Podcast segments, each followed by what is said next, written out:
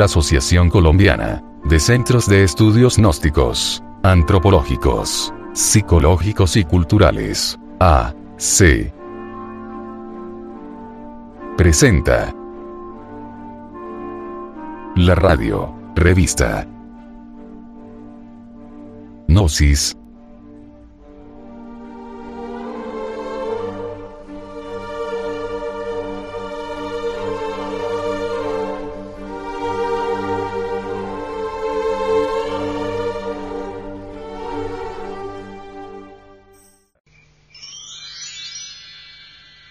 una producción del Departamento de Artes Gráficas y Audiovisuales.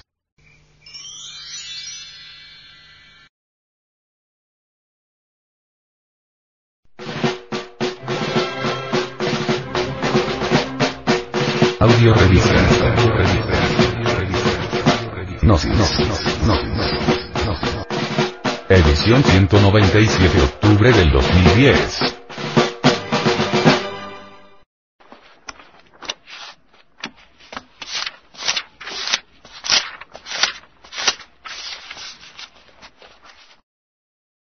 Esta revista ha sido pasada al formato sonoro digital, para facilitar su difusión. Y con el propósito de que así como usted la recibió, la pueda hacer llegar a alguien más.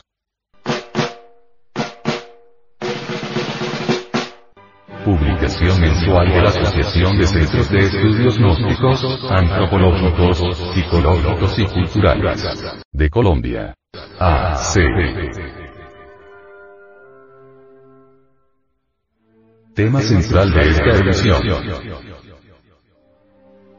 ¿Qué es la paz? El vocablo gnosis griego significa conocimiento.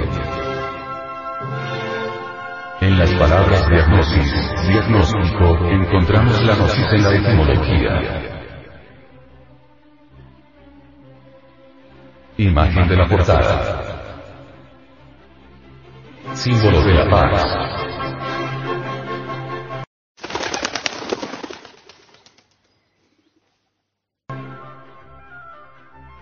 La gnosis ha sido objeto de la mala interpretación de los necios y de la tergiversación interesada de los pillos. Keeping it.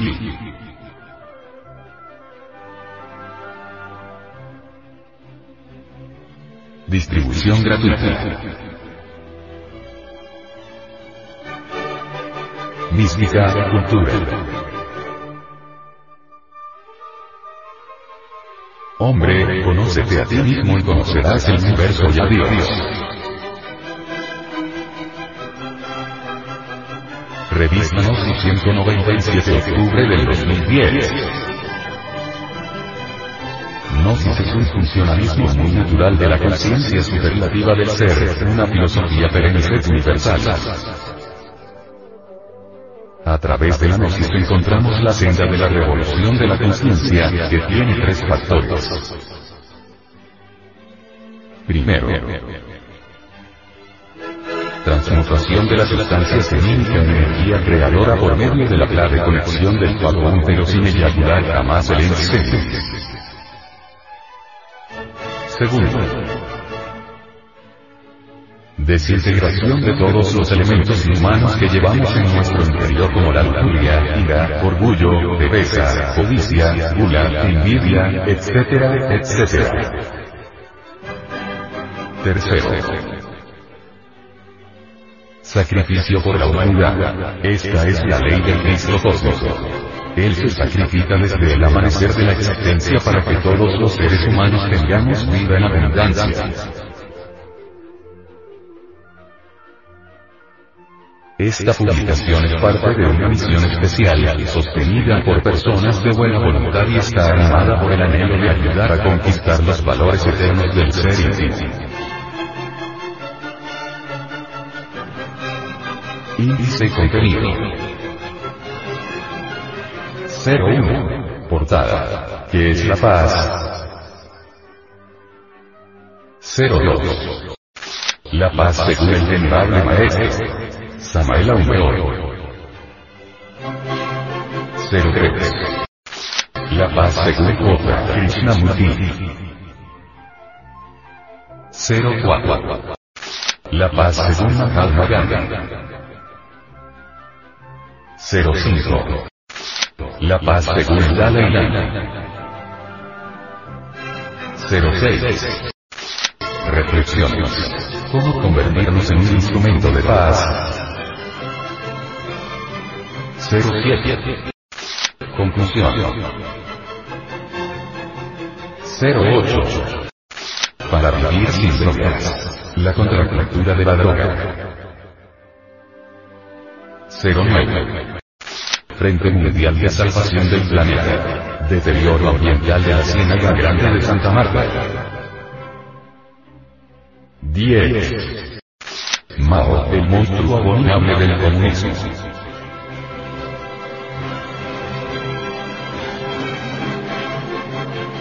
Advertencia. Los artículos que a continuación presentamos a la opinión pública no son artículos de fe inquebrantable, ni cuestiones dogmáticas, porque ante todo pensamos que nadie tiene derecho a imponer sus creencias a otras personas, por eso estos artículos no son para convencerlo a usted de que son las mejores ideas. Usted decide. Si encuentra uno o varios puntos que le parecen convenientes, puede realizar sus propios experimentos, si no le encuentra utilidad, puede descartarlos.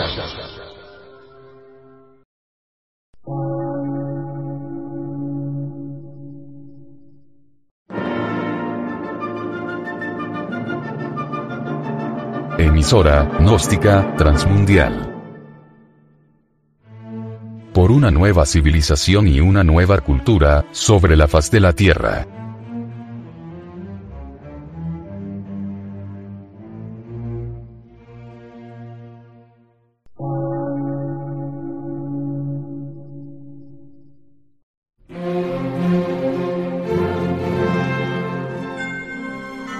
Medio de radiodifusión científico, artístico, místico y filosófico. De la Asociación Colombiana de Centros de Estudios Gnósticos, Antropológicos, Psicológicos y Culturales. A. C.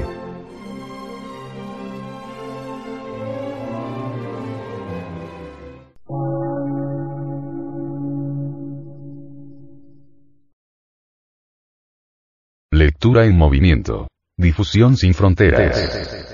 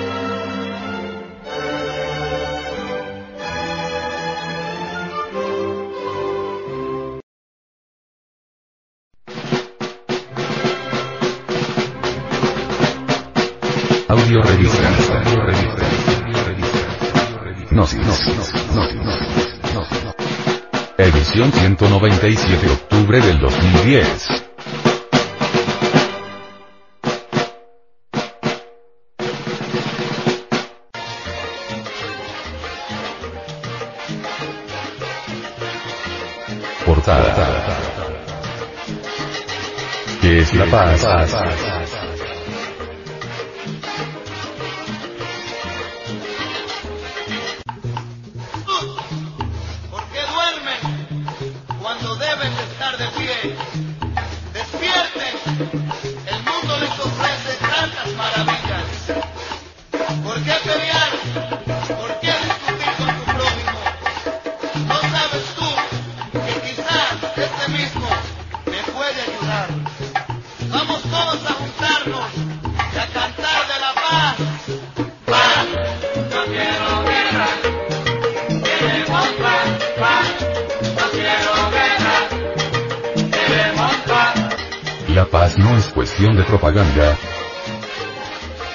Ni de paladines con premio Nobel. La paz es una sustancia atómica que no puede poseer quien tenga dentro de su psiquis los factores psicológicos que producen guerra. El egoísmo individual se convierte en egoísmo colectivo. La codicia individual se convierte en codicia colectiva. El odio individual se transforma en odio colectivo. Así vienen las guerras. La lucha por los monopolios. La ambición destructiva. Las ansias de conquista, etcétera, etcétera, etcétera. La ONU en el problema famoso de la paz, ha resultado un fracaso. La ONU, el organismo de la paz hace guerras, bombardea ciudades indefensas como quedó plenamente demostrado en el Congo africano.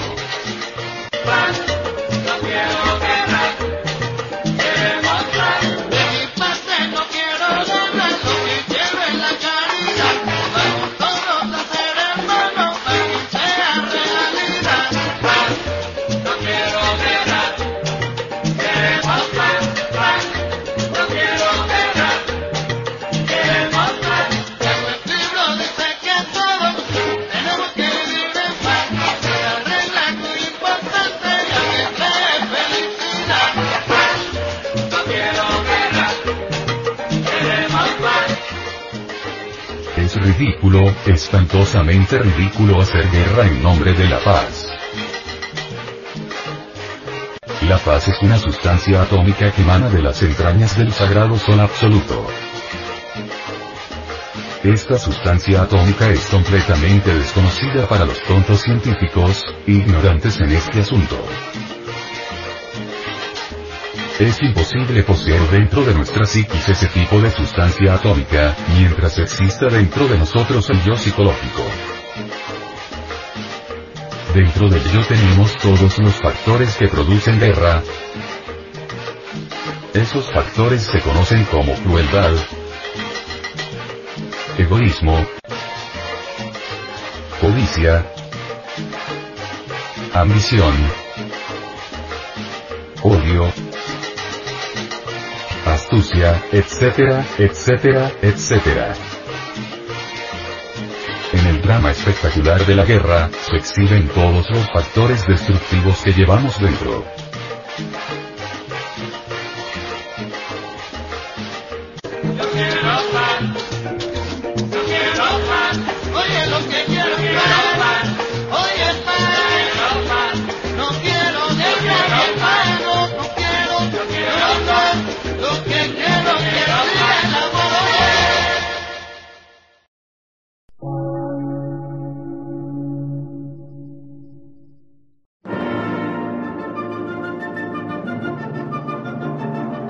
Emisora, gnóstica, transmundial.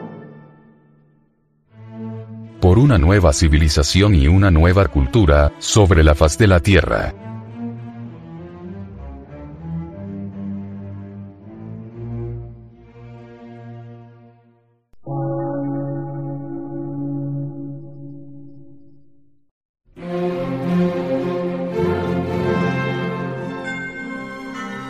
De radiodifusión. Científico, artístico, místico y filosófico. De la Asociación Colombiana de Centros de Estudios Gnósticos, Antropológicos, Psicológicos y Culturales. A. C.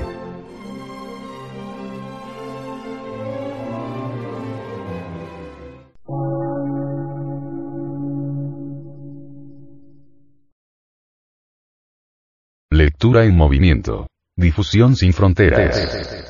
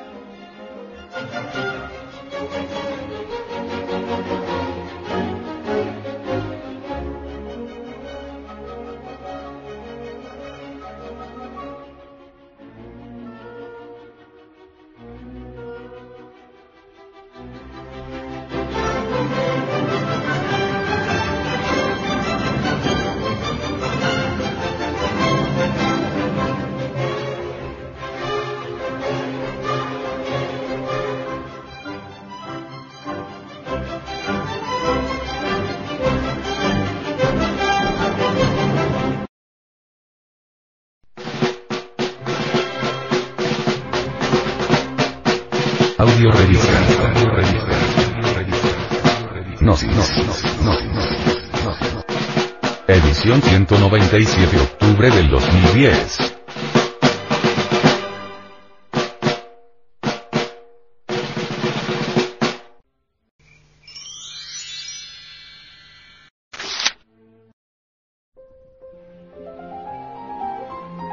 La paz según J. Krishnamurti. Lo que vosotros sois eso es el mundo.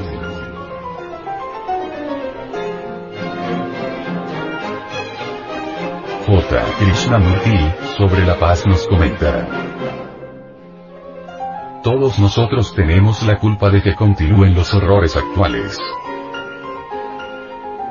Son el resultado externo de nuestra diaria vida interna, de nuestra diaria vida de codicia, mala, voluntad, sensualidad, competencia, afanes adquisitivos y religión especializada. La culpa es de todos los que, entregándose a estas fuerzas, han engendrado esta espantosa calamidad. Es porque somos individualistas, nacionalistas, apasionados, por lo que cada uno ha contribuido a este asesinato en masa, como es la guerra. Se os ha enseñado a matar y a morir, pero no a vivir. Para Krishnamurti, la paz se logra con el cambio del individuo en su pensar sentir si de todo corazón aborrecieseis las matanzas y la violencia en cualquiera de sus formas, encontraríais el medio de vivir pacífica y creadoramente. Si este fuese vuestro fundamental interés, os pondríais a averiguar dónde están las causas, los instintos, que engendran la violencia, el odio y los asesinatos en masa. ¿Os anima ese interés total y apasionado en suprimir la guerra? Si la respuesta es afirmativa, tendréis que arrancar de vosotros mismos los motivos que inducen a emplear la violencia y a matar no importa la razón que se dé para ello. Si deseáis acabar con las guerras, tendrá que producirse una revolución íntima y profunda de tolerancia y compasión. Entonces vuestro pensar sentir tendrá que librarse del patriotismo, de la codicia, de toda identificación con determinados grupos y de todas las causas que engendran enemistad. Una madre me dijo una vez que el abandono de todas esas cosas no solo sería extremadamente difícil, sino que provocaría una gran soledad y terrible aislamiento, insoportables para ella. ¿No era ella, entonces, también responsable de estas indescriptibles desgracias? Algunos de vosotros tal vez concuerden con ella. Y de ser así, con vuestra pereza e irreflexión estaríais echando leña a la hoguera siempre creciente de la guerra.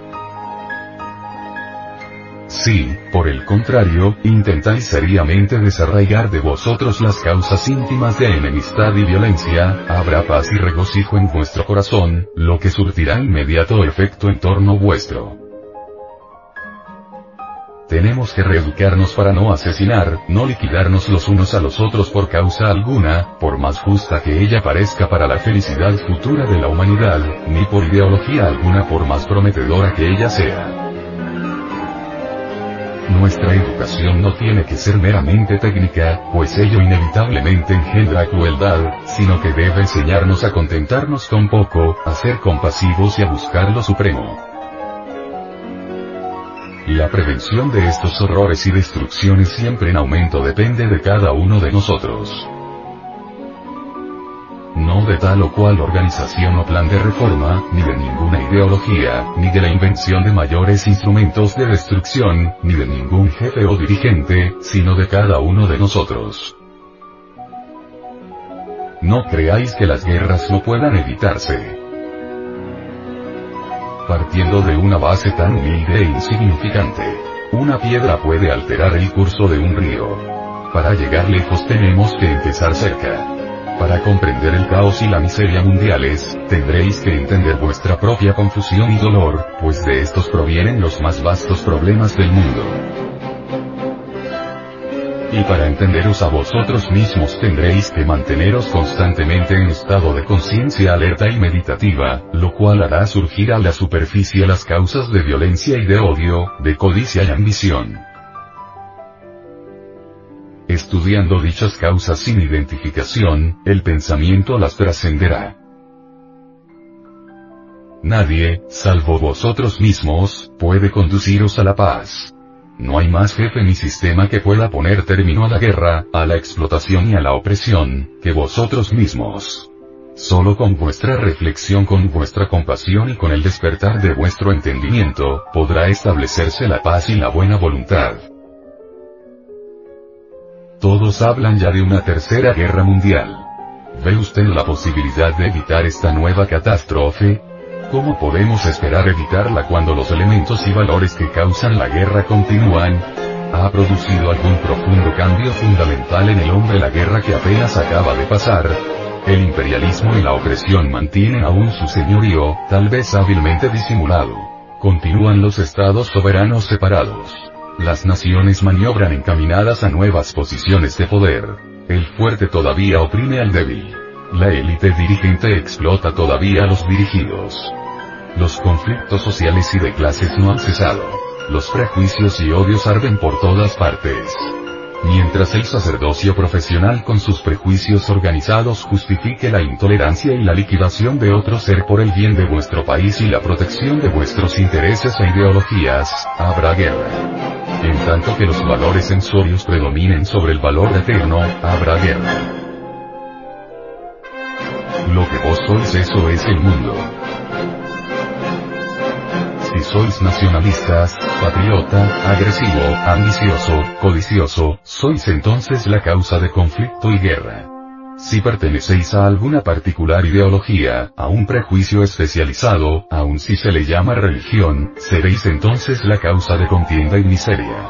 Si estáis enredados en valores sensorios habrá entonces ignorancia y confusión. Porque lo que sois es el mundo. Vuestro problema es el problema del mundo. Habéis cambiado fundamentalmente a causa de esta catástrofe presente.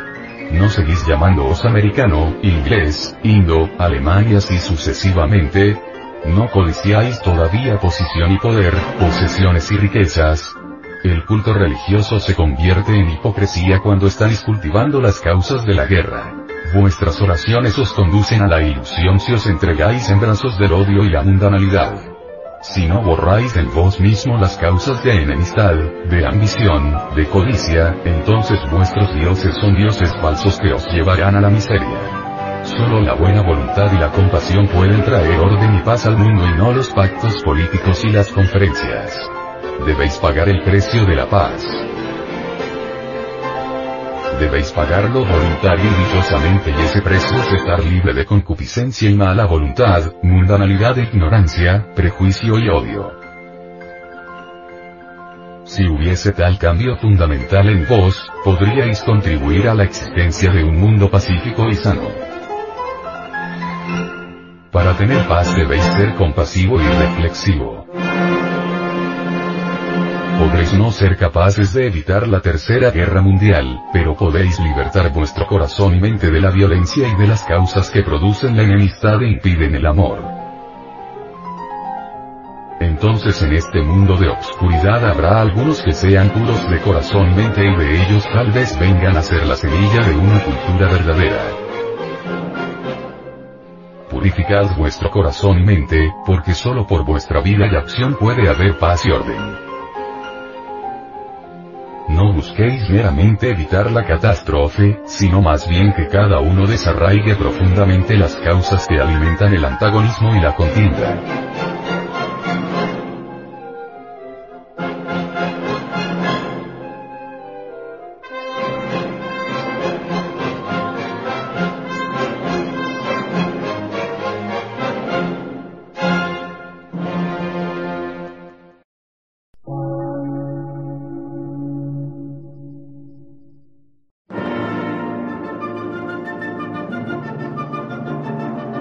Emisora, gnóstica, transmundial.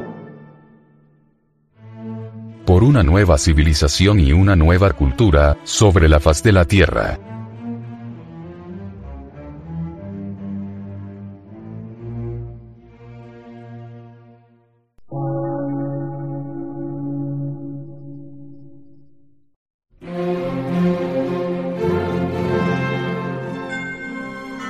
medio de radiodifusión, científico, artístico, místico y filosófico, de la Asociación Colombiana de Centros de Estudios Gnósticos, Antropológicos, Psicológicos y Culturales. A. C.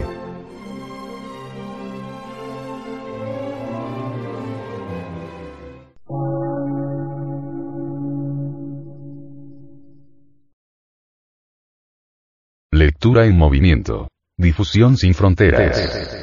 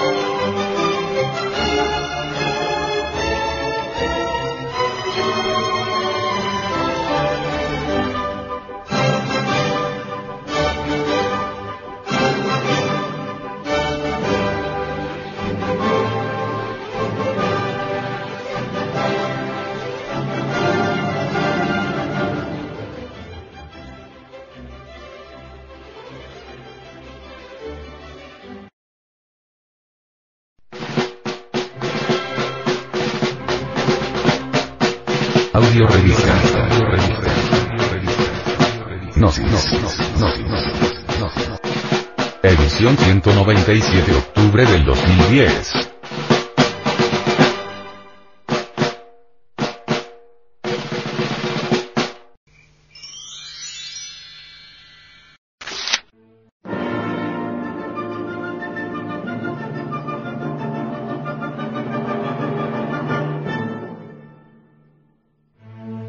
La paz según Mahatma. El gran mandamiento del amor, la no violencia. I regard myself as a soldier, though a soldier of peace. Je me considère comme un soldat, quand même, un soldat de la paix. I know the value of discipline and truth. Je sais très bien la valeur de la discipline et de la vérité. I must ask you to believe me when I say that I have never made a statement of this description that the masses of India, if it became necessary, would resort to violence. En attendant, laissez-moi vous dire que je n'ai jamais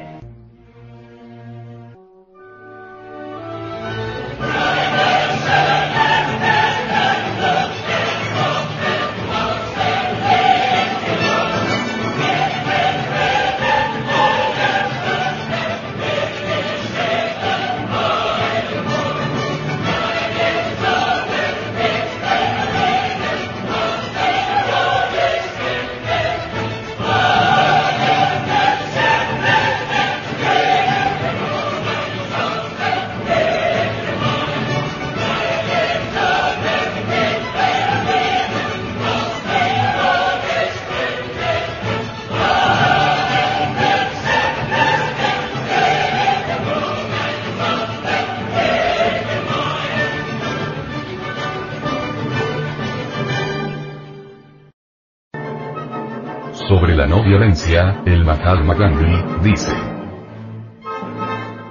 Una serie de experiencias a lo largo de los 30 últimos años, de ellos, los ocho primeros en África del Sur, me ha confirmado que el porvenir de la India y del mundo depende de la adopción de la no violencia. Es el medio más inofensivo y el más eficaz para hacer valer los derechos políticos y económicos de toda la gente que se encuentra oprimida y explotada. La no violencia no es una virtud monacal destinada a procurar la paz interior, sino una regla de conducta necesaria para vivir en sociedad, que asegura el respeto a la dignidad humana y permite que progrese la causa de la paz, según los anhelos más fervientes de la humanidad. La primera exigencia de no violencia consiste en respetar la justicia alrededor de nosotros y en todos los terrenos. No se puede ser no violento de verdad y permanecer pasivo ante las injusticias sociales.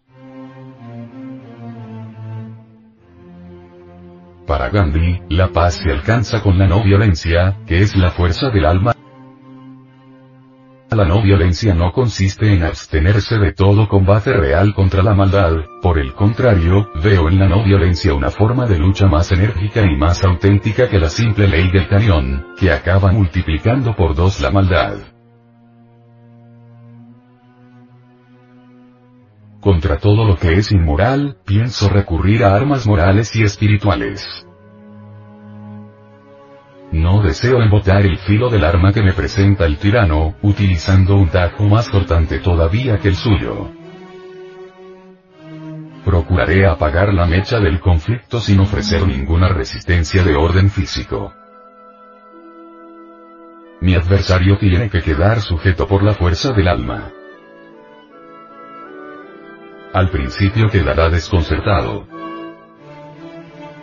Luego tendrá que admitir que esta resistencia espiritual es invencible. Si se pone de acuerdo, en vez de sentirse humillado, saldrá de ese combate más noble que antes. Podría objetarse que es una solución ideal. Estoy totalmente de acuerdo.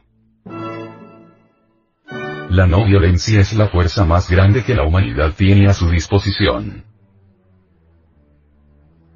Es más poderosa que el arma más destructiva inventada por el ser humano. La destrucción no corresponde a la ley natural de los hombres. Vivir libre es estar dispuesto a morir, es preciso a manos del prójimo, pero nunca a darle la muerte. Sea cual fuera el motivo, todo homicidio y todo atentado contra la persona es un crimen contra la humanidad. Ninguna institución puede hacer obligatoria la no violencia, como tampoco es posible consignar los principios de la verdad en una constitución escrita. Le toca a cada uno de nosotros adoptarlas con toda libertad. Lo mismo que los vestidos, tienen que venirnos a medida, si no queremos caer en contradicciones sin fin. La humanidad no puede librarse de la violencia más que por medio de la no violencia.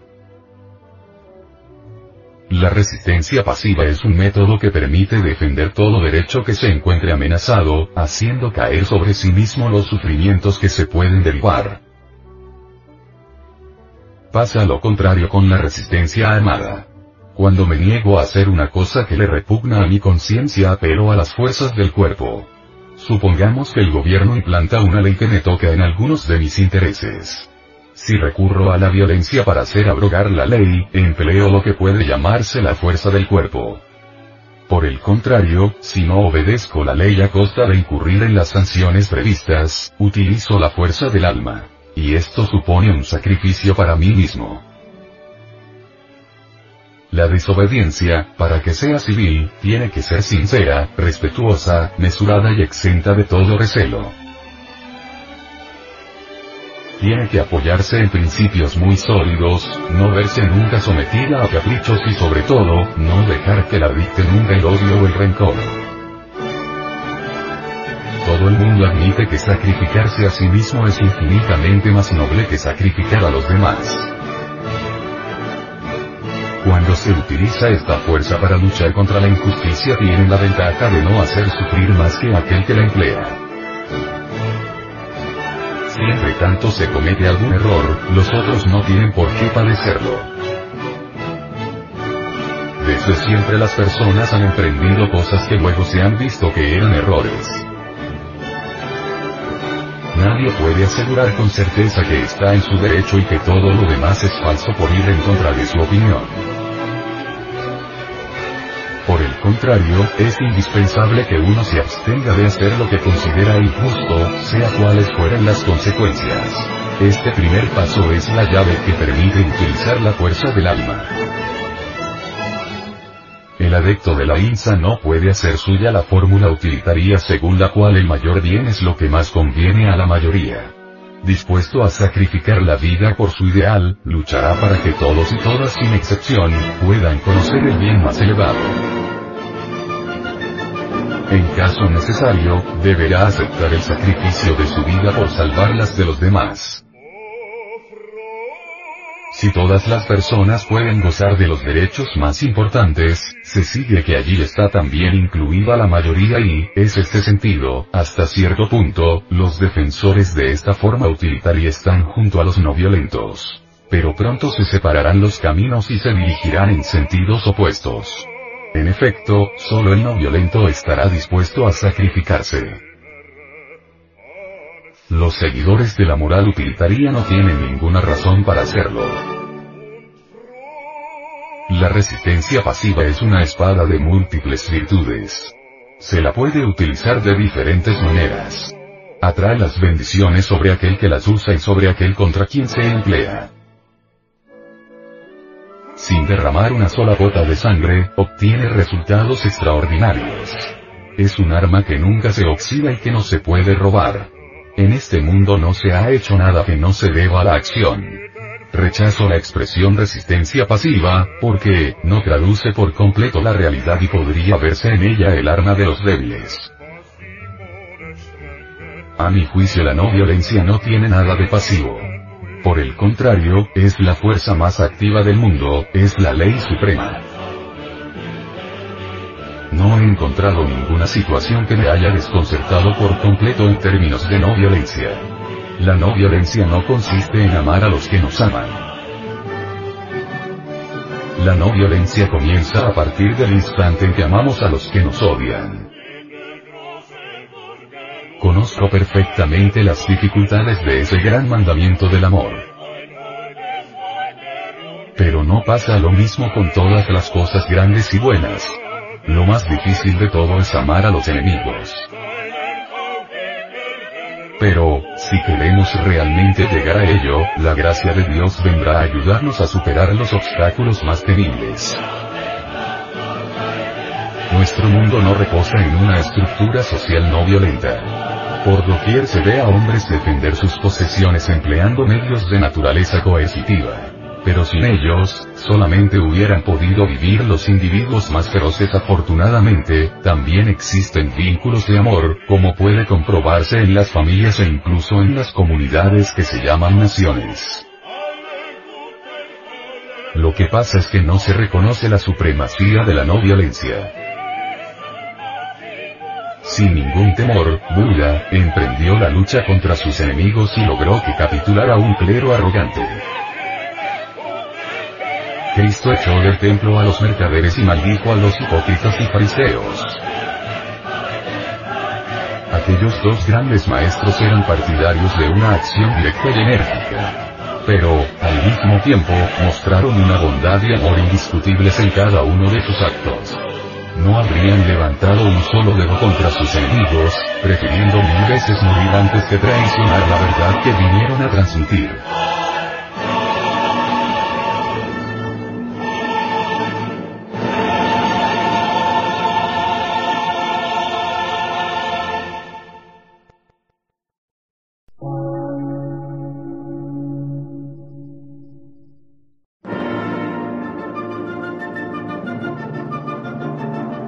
Emisora, gnóstica, transmundial.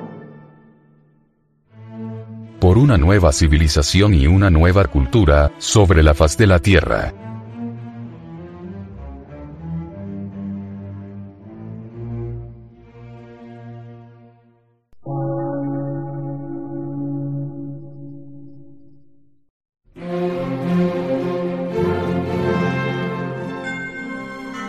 Medio de radiodifusión científico, artístico, místico y filosófico, de la Asociación Colombiana de Centros de Estudios Gnósticos, Antropológicos, Psicológicos y Culturales. A.C.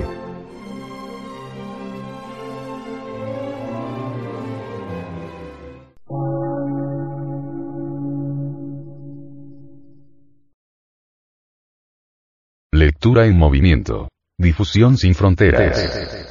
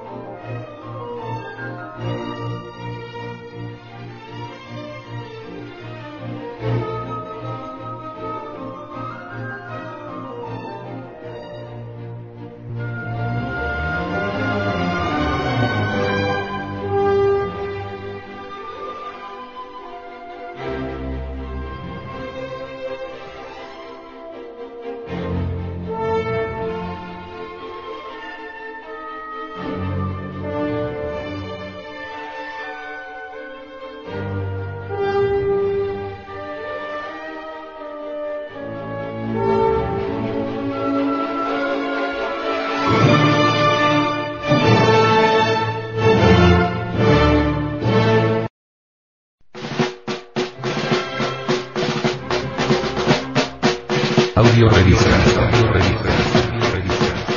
Gnosis. Edición 197 octubre del 2010.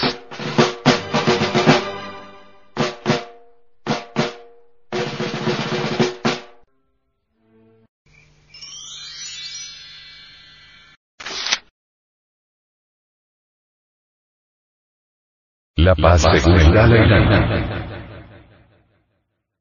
La verdadera paz se puede lograr con la paz mental. Education alone not sufficient. Or education about, about a brain is not sufficient. We must promote the education of warm-heartedness. In that respect, female now should take more active role regarding promotion of that. So, you see, your work, uh, uh, the, uh, I think, Kasota, uh, to Kasota, villages, to, to uh, em- em- em- empowerment of women is very, very important. I fully support. I always appealing to people.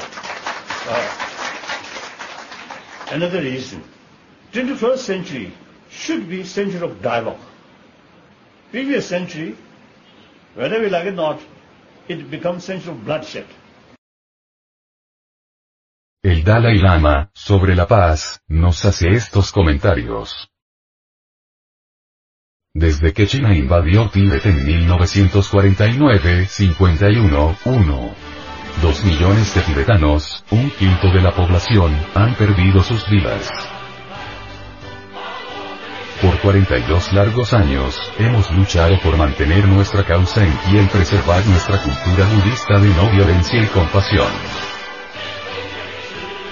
Sería fácil sentir rabia ante estos eventos, sentir absoluto odio hacia las autoridades chinas, identificarlos como nuestros enemigos. Incluso podríamos con todo derecho condenarlos por su brutalidad y calificarlos como no merecedores de ninguna atención o consideración. Pero esa no es la manera budista. Y, como los eventos recientes han demostrado tan claramente, esa no es la manera de alcanzar la paz y armonía. Para el Dalai Lama, sin paz interior, por muy confortable que sea la vida material, se estará preocupado, molesto, triste por diferentes circunstancias. Los enemigos son justamente nuestros más valiosos maestros. Esta no es solo una enseñanza fundamental en el budismo, es un hecho demostrable en la vida. Mientras nuestros amigos nos pueden ayudar de muchas maneras, solo nuestros enemigos nos pueden proporcionar el desafío que necesitamos para desarrollar tolerancia, paciencia y compasión. Estas tres virtudes son esenciales para formar carácter, desarrollar paz mental y proporcionarnos verdadera felicidad. En el cristianismo existe una inspiradora enseñanza sobre poner la otra mejilla cuando se es golpeado por el enemigo, este mismo ideal yace en la filosofía budista. Mediante una práctica sistemática podemos desarrollar una tolerancia tan poderosa que cuando un enemigo ataca, sentimos real aprecio por esta acción, pues nos ha proporcionado una oportunidad de crecimiento. Nos sentimos tranquilos, libres de rabia y odio, y vemos claramente la fuerza que gatilla su acción. Podemos sentir genuina compasión por el triste destino que éste se ocasiona como resultado de su conducta dañina.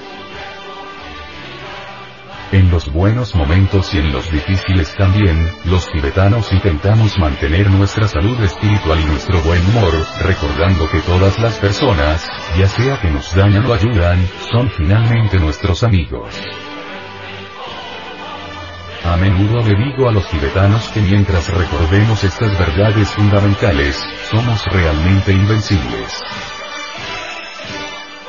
Nuestra determinación nunca morirá, y eventualmente seremos capaces de ayudar a nuestros amigos en China también. Creo firmemente que las relaciones entre la gente y las naciones deben basarse en el entendimiento humano. Solamente, compartiendo las ideas de manera amable seremos capaces de encontrar las soluciones para los tantos desafíos que la comunidad global enfrenta hoy en día. En este contexto, creo que el mundo debe incluir a China en el momento que se muestre deseosa de participar en la comunidad internacional de manera constructiva.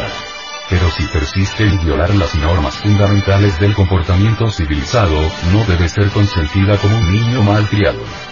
China debe hacerse responsable de sus acciones como miembro responsable de la comunidad europea. El deseo de que todos los seres sensibles que no son felices puedan serlo es el estado mental llamado amor universal. Y el deseo de que los seres sensibles se vean libres de sufrimiento se llama compasión. Estas dos meditaciones se pueden emprender conjuntamente, hasta que se produzca un cierto efecto cambio en nuestra mente. La fuente de todas las desgracias es el apego en yo, a él es al que se ha echar la culpa de todas las desgracias. Es muy natural, debido a nuestro fariseísmo, que normalmente culpemos a otros cuando pasa algo que no nos gusta, como problemas, sufrimientos y demás. E inmediatamente culpamos a los demás, pero si pensamos con realismo acabamos descubriendo que todos los problemas y experiencias indeseables se producen por el tipo de cuerpo que hemos asumido, un cuerpo que está contaminado y que es producto de acciones e ilusiones engañosas. Dado que sois iguales a los demás en el deseo innato de felicidad y en el derecho natural a la felicidad y a la fortuna, la diferencia estriba en el número de seres implicados. Cuando se habla del bienestar de uno mismo, se trata solo de uno. Mientras que cuando se habla del bienestar de los demás, se trata de un número infinito de seres. Naturalmente, el bienestar de los demás es mucho más importante que el vuestro. A través de la práctica de dar y tomar, alcanzaréis un estado en el que veréis así las cosas espontáneamente. La esencia de la práctica del Dharma es introducir una disciplina dentro de la mente, un estado mental libre de odio, de codicia y de intenciones dañosas. Por eso todo el mensaje de la Buda Dharma se podría resumir en dos breves frases. Ayuda a los demás y si no puedes ayudarles, al menos no les hagas daño. Es un grave error pensar que aparte de esa disciplina de las facultades físicas y mentales hay algo más llamado la práctica del Dharma. El Buda enseñó en las escrituras métodos diversos, y divergentes en algunos casos, para conseguir esa disciplina interior. Puesto que todos compartimos este pequeño planeta, tenemos que aprender a vivir en armonía y paz entre nosotros y con la naturaleza. Esto no es solamente un sueño, sino una necesidad. Dependemos los unos de los otros en tantas cosas que ya no podemos vivir en comunidades aisladas, ignorando lo que ocurre fuera de ellas. Cuando nos encontramos con dificultades necesitamos ayudarnos los unos a los otros, y debemos compartir la buena fortuna que gozamos. Les hablo solamente como otro ser humano, como un sencillo monje. Si encuentran útil lo que digo, espero que intenten practicarlo.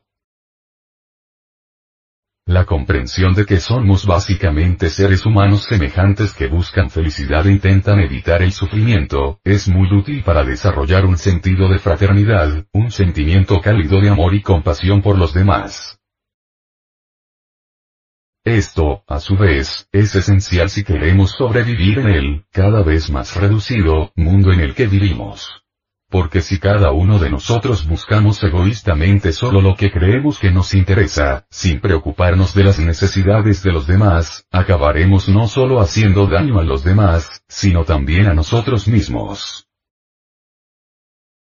Este hecho se ha visto claramente a lo largo de este siglo. Sabemos que hacer una guerra nuclear hoy, por ejemplo, sería una forma de suicidio. O que contaminar la atmósfera o el océano para conseguir un beneficio a corto plazo, sería destruir la base misma de nuestra supervivencia. Puesto que los individuos y las naciones están volviéndose cada vez más interdependientes, no tenemos más remedio que desarrollar lo que yo llamo un sentido de responsabilidad universal. La verdadera paz con nosotros mismos y con el mundo a nuestro alrededor, solo se puede lograr a través del desarrollo de la paz mental. La clave es la paz interior. Si se tiene paz interior, los problemas externos no afectarán el profundo sentido de paz y tranquilidad.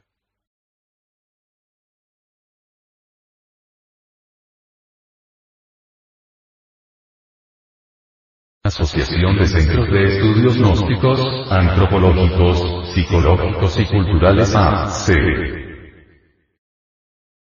Matrícula Cámara de Comercio S0, 50, 04, 84 de 2004 Personería Jurídica 1294 de 1990. NIT. 816, 06, 59, 0. Correo electrónico. Asociación de Estudios Gnósticos arroba yahoo.com. Te invitamos a visitar nuestro luminoso portal en internet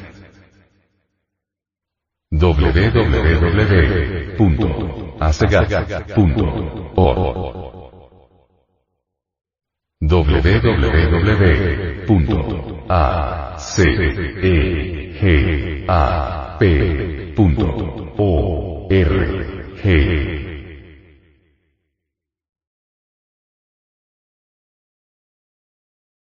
Envía esta conferencia a tus amigos. Las enseñanzas contenidas en ella deben ser conocidas por la humanidad entera.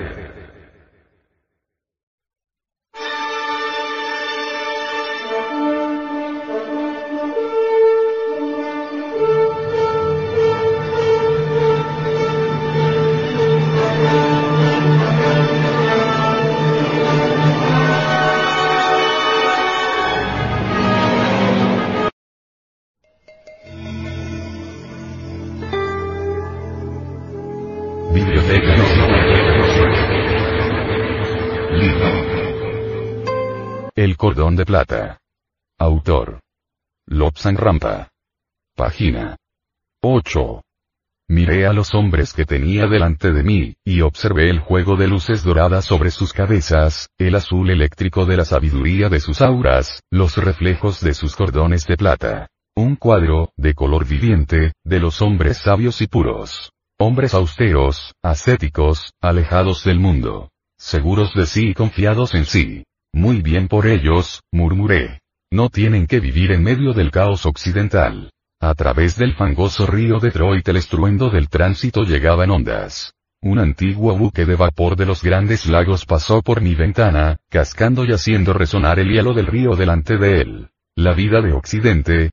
Ruido. Alboroto. Radios con ruidos de trompetas chillando los sostenidos méritos de un fabricante de automóviles detrás de otro.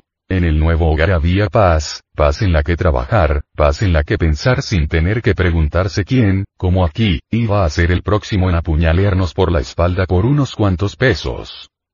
Hermano mío, dijo el anciano, nosotros vivimos en medio del tumulto de una tierra invadida donde la oposición al opresor significa la muerte después de una lenta tortura. Nuestro alimento debe traerse a pie a través de cientos de millas de traicioneros pasos montañosos donde un paso en falso o el resbalar de una piedra puede hacernos rodar miles de pies hacia la muerte. Vivimos con una taza de zampa que nos alcanza para todo el día. Para beber tenemos las aguas de las corrientes de las montañas. El té es un lujo innecesario del que hemos aprendido a prescindir, puesto que gozar de un placer que implica riesgos para los demás es ciertamente una perversidad. Mira con mayor intensidad en tu cristal, hermano mío, y nos empeñaremos en mostrarte al asa de la actualidad. Me levanté de mi asiento junto a la ventana, y me aseguré de que las tres puertas de mi cuarto estuvieran perfectamente cerradas. No había manera de acallar el incesante estrépito del tránsito, de aquí, la ribera del Canadá y el zumbido más atenuado del bullicioso pulso de Detroit. Entre el río y yo estaba la calle principal, pegada a mí, y las seis vías del ferrocarril. Ruido. No terminaba nunca.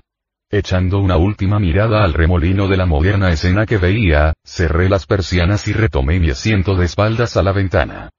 El cristal delante de mí comenzó a irradiar una luz azul, la que cambió y se arremolinó a medida que me volví hacia él. Al levantarlo y apoyarlo brevemente en mi cabeza para establecer otra vez el contacto sentí calor en mis dedos, índice evidente de que estaba recibiendo demasiada energía de un conducto externo. La cara del anciano abad me miró con benevolencia y una fugaz sonrisa atravesó su rostro. Luego, fue como si hubiera ocurrido una explosión. El cuadro se hizo confuso, infinidad de puntitos en una miríada de colores inimaginables y banderines al viento. De pronto, fue como si alguien hubiera echado abajo una puerta, una puerta en el cielo, y como si yo hubiese estado de pie delante de esa puerta. Todas las sensaciones de estar mirando en el cristal se desvanecieron. Yo estaba allí. Debajo de mí, brillando suavemente a la luz del sol del atardecer estaba mi hogar, mi laza. Como un pollo bajo la protección de la poderosa cadena de montañas, el río feliz corriendo velozmente a través del verde valle. Volví a sentir el amargo dolor de la añoranza. Todos los odios y las injusticias de la vida occidental fluyeron dentro de mí y pareció que mi corazón fuera a romperse. Las alegrías y las tristezas y el riguroso adiestramiento que había padecido allí, a la vista de mi tierra natal, hizo que todos mis sentimientos se sublevaran ante la cruel necesidad de entendimiento de los occidentales. Pero no estaba allí para complacencia de mí mismo. Poco a poco me pareció como si me bajaran por el cielo, descendiendo como si estuviera en un cómodo globo.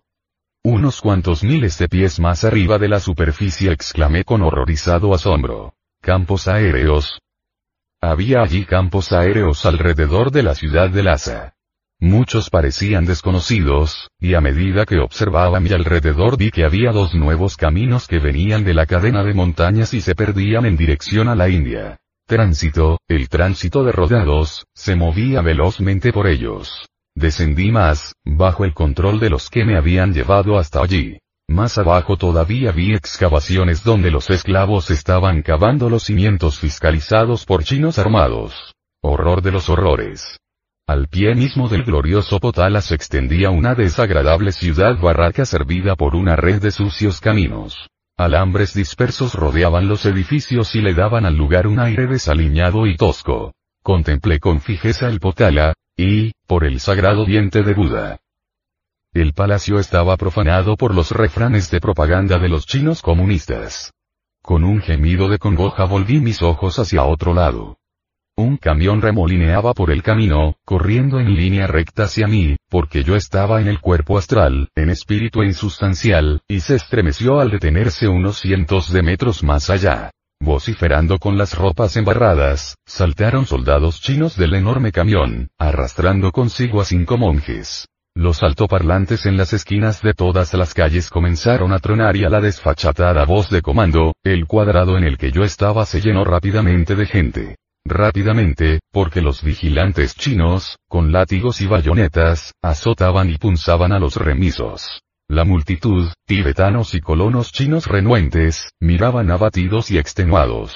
Se revolvían nerviosos y columnillas de polvo rosado se levantaban con el viento del atardecer. Los chinos monjes, delgados y manchados de sangre, fueron arrojados rudamente de rodillas. Uno, con el globo del ojo izquierdo desencajado y colgando sobre su mejilla, me era bien conocido. Había sido monaguillo cuando yo era lama. La malhumorada multitud se quedó silenciosa y así permaneció a pesar de un jeep hecho en Rusia que venía corriendo por el camino desde un edificio denominado Departamento de Administración Tibetana. El silencio y la tensión lo dominaban todo a medida que el coche circundaba la multitud y se detenía a unos 20 metros detrás del camión. Los guardias se enderezaron, y un autocrático chino salió del automóvil con arrogancia. Un soldado corrió hacia él desenrollando un cable a medida que avanzaba. Al llegar junto a su jefe, el soldado saludó y le tendió un micrófono. El gobernador, administrador, o como quiera que él se titulara a sí mismo echó a su alrededor una mirada despreciativa antes de hablar por el instrumento. Habéis sido traídos aquí, dijo, para contemplar la ejecución de estos cinco monjes reaccionarios y subversivos. Nadie se pondrá delante del glorioso camino del pueblo chino bajo la capaz dirección del camarada Mao. Se volvió y los altoparlantes de encima del camión quedaron en silencio. El gobernador puso en movimiento a un soldado con una espada larga y curva. Empujó al primer prisionero amarrado y de rodillas delante de él. Por un momento se mantuvo de pie con las piernas separadas, probando el filo de la espada en el extremo de su pulgar. Satisfecho tomó posición y tocó con tiento el cuello del hombre atado. Elevó la espada por encima de su cabeza, que brilló a la luz del sol del atardecer, y la dejó caer de un golpe. Se produjo un ruido apagado, seguido al momento por un crujido agudo y la cabeza del hombre saltó de sus hombros seguida por una brillante gota de sangre que saltó una y otra vez antes de escurrirse. Mientras el cuerpo crispado y sin cabeza permanecía sobre el suelo polvoriento, el gobernador lo apartó de un puntapié y exclamó. Así morirán todos los enemigos del pueblo. El monje del ojo desencajado levantó la cabeza con orgullo y gritó. Larga viva al Tíbet por la gloria de Buda resurgirá otra vez. Un soldado corría ya hacia él con la bayoneta cuando el gobernador lo detuvo rápidamente. Con la cara congestionada por la rabia exclamó. ¿Has insultado al glorioso pueblo chino? Por este atrevimiento morirás lentamente. Se volvió hacia los soldados vomitando órdenes. Los hombres echaron a correr por todas partes. Dos se dirigieron a un edificio cercano y volvieron corriendo, con sogas. Otros acuchillaron las ligaduras de los hombres atados, lastimándoles los brazos y las piernas durante el proceso. El gobernador trotaba de un lado al otro vociferando que trajeran más tibetanos para que presenciaran la escena. Los altoparlantes volvieron a funcionar otra vez y camiones cargados de soldados aparecieron trayendo hombres, mujeres y niños para ver la justicia de los camaradas chinos. Un soldado golpeó al monje en la cara con la culata de su fusil, reventándole el ojo colgante y rompiéndole la nariz. El gobernador, de pie y sin hacer nada, miró a los tres monjes restantes todavía atados y de rodillas en el sucio suelo. Fusílenlos, exclamó, dispárenles por la nuca y dejen sus cuerpos tirados. Un soldado se acercó y sacó su revólver. Lo colocó exactamente detrás de la oreja y apretó el gatillo. El prisionero cayó muerto, su cerebro se desparramó por el suelo. Indiferente por completo, el soldado se dirigió hacia el segundo monje y le disparó con rapidez. Ya se estaba acercando al tercero cuando un joven soldado le dijo, Permíteme camarada, porque yo no he matado todavía. Asintiendo con un movimiento de cabeza, el verdugo se hizo a un lado para permitir al joven soldado, que temblaba de impaciencia, tomar su lugar. Sacó este su revólver, apuntó al tercer monje, cerró los ojos, y apretó el gatillo. La bala rozó las mejillas del prisionero y fue a herir a un espectador tibetano en el pie. Trata de nuevo, dijo el verdugo anterior, y mantén los ojos abiertos. A estas alturas su mano temblaba tanto del susto y la vergüenza que erró por completo, mientras el gobernador lo observaba con desprecio. Ponle la boca del revólver en la oreja y luego dispara, ordenó el gobernador. Una vez más el joven soldado se colocó junto al monje condenado, le introdujo salvajemente la boca del arma en el oído y apretó el disparador. El monje cayó muerto junto a sus compañeros. La multitud había aumentado, y al mirar a mi alrededor vi que el monje al que conociera había sido atado por una pierna y brazo izquierdos al jeep, y su brazo y pierna derechos atados al camión. Un soldado chino de sonrisa sarcástica entró en el jeep y lo puso en marcha. Lentamente, tan lentamente como le fue posible, arrancó y se movió hacia adelante. El brazo del monje le fue arrancado de cuajo, rígido como una barra de hierro. Se oyó un crujido y se desprendió por completo del hombro. El jeep continuó. Un ruido apagado indicó la rotura del hueso de la cadera y la pierna derecha le fue arrancada del cuerpo. El jeep se detuvo, y el gobernador subió. Luego continuó su camino con el ensangrentado cuerpo del moribundo monje brincando y saltando sobre las piedras del camino. Los soldados treparon al enorme camión y se alejaron arrastrando consigo una pierna y un brazo ensangrentados. Mientras me volvía, asqueado, oí un grito femenino detrás de un edificio, seguido por una carcajada soez. Un juramento en chino, de seguro porque la mujer mordiera a su atacante, y un grito apagado al ser apuñalada en pago. Encima de mí, el azul oscuro del cielo nocturno, desparramaba libremente los diminutos puntos de luz de colores donde había otros mundos. Muchos de ellos, como sabía, estaban habitados. ¿Cuántos, me pregunté, serán tan salvajes como esta tierra? A mi alrededor había cuerpos. Cuerpos insepultos. Cuerpos conservados por el aire helado del Tíbet hasta que los buitres o algún otro animal salvaje los comiera. No había aquí perros que ayudaran en esta tarea, porque los chinos los habían matado para alimento. Tampoco los gatos cuidaban ahora los templos de Lhasa, porque también se los había matado. La muerte, la vida tibetana no tenía más valor para los invasores comunistas que un puñado de hierba. El potal asomaba delante de mí. Ahora, a la tenue luz de las estrellas las toscas frases de propaganda chinas se mezclaban con las sombras, pasando inadvertidas. Una luz escudriñante, colocada sobre las tumbas sagradas, brillaba a través del valle de Lhasa como un ojo maligno. El Chakpori, mi escuela de medicina, parecía desvaída y abandonada. Desde sus torres llegaban ráfagas de una obscena canción china. Durante un rato permanecí en profunda contemplación. De repente, una voz dijo, Hermano mío, debes partir ahora, porque has estado ausente mucho tiempo. Al partir mira bien a tu alrededor. Me elevé en el aire con lentitud, como la flor del cardo balanceada por la errante brisa. La luna había salido ya, inundando el valle y los picos de las montañas con su luz plateada y pura. Miré con horror a los viejos lamasterios, bombardeados y vacíos, todas las posesiones terrenas del hombre desparramadas en escombros y abandonadas. Los muertos insepultos yacían en grotescas pilas, conservadas por el eterno frío. Algunos se apretaban en círculos como rezando. Otros, despojados de sus ropas y arrojados en harapientos jirones de carne ensangrentada por las bombas y esquirlas de metralla. Vi una figura sagrada, intacta, observando hacia abajo con la mirada fija como si compadeciera la locura asesina de la humanidad. Sobre las escarpadas pendientes, donde las ermitas se adherían a los costados de las montañas en amoroso abrazo, vi ermita tras ermita despojada por los invasores. Los ermitaños, emparedados durante años en la solitaria oscuridad en busca de mejora espiritual, se habían quedado ciegos en el preciso momento en que la luz del sol había penetrado en sus celdas. Casi sin excepción, los ermitaños yacían muertos junto a su hogar en ruinas, junto a sus amigos de toda la vida y de sus servidores también muertos junto a ellos. No pude mirar más. Matanza. Insensible crimen de los inocentes e indefensos monjes, ¿Cuál era la utilidad? Me di vuelta y llamé a los que me guiaban para que me sacaran de este cementerio.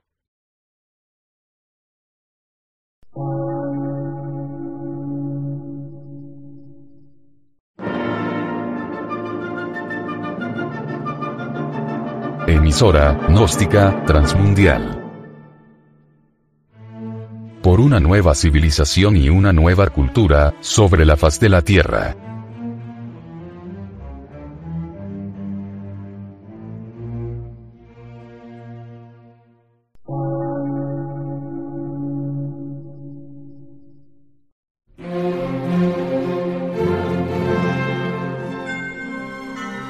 Medio de radiodifusión, científico, artístico, místico y filosófico, de la Asociación Colombiana de Centros de Estudios Gnósticos, Antropológicos, Psicológicos y Culturales. A. C.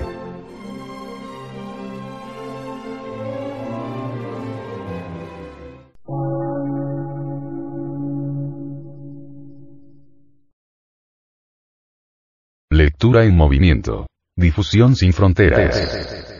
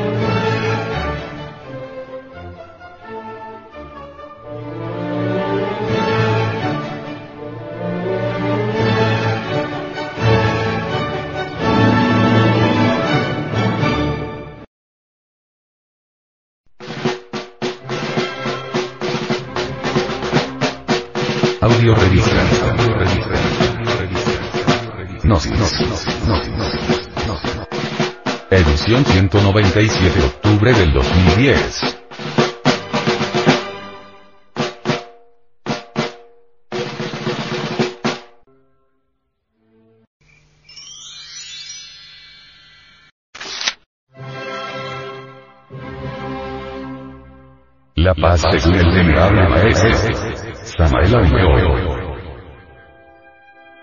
La paz, perfume maravilloso del corazón tranquilo.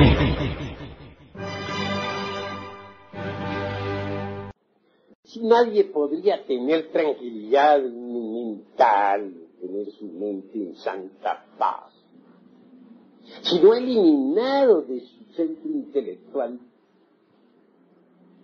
pensar caduco y extemporáneo que carga.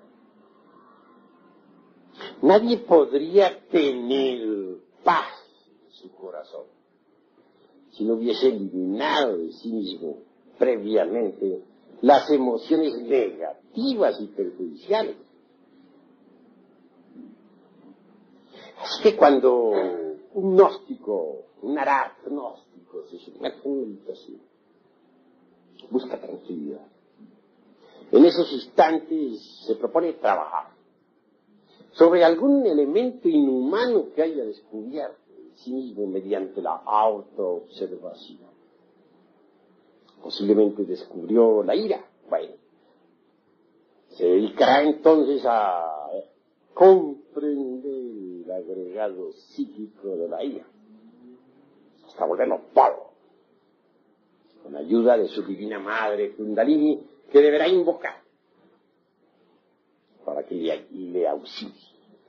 O tal vez descubrió que tiene el agregado psíquico del odio, entonces se, se propondrá desintegrar tal agregado para que surja en su reemplazo el amor.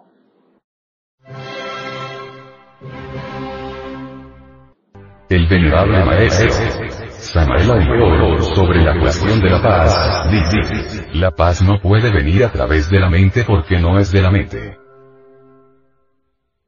La paz es el perfume delicioso del corazón tranquilo. La paz no es cosa de proyectos, Policía Internacional, ONU, OEA, tratados internacionales o ejércitos invasores que peleen en nombre de la paz.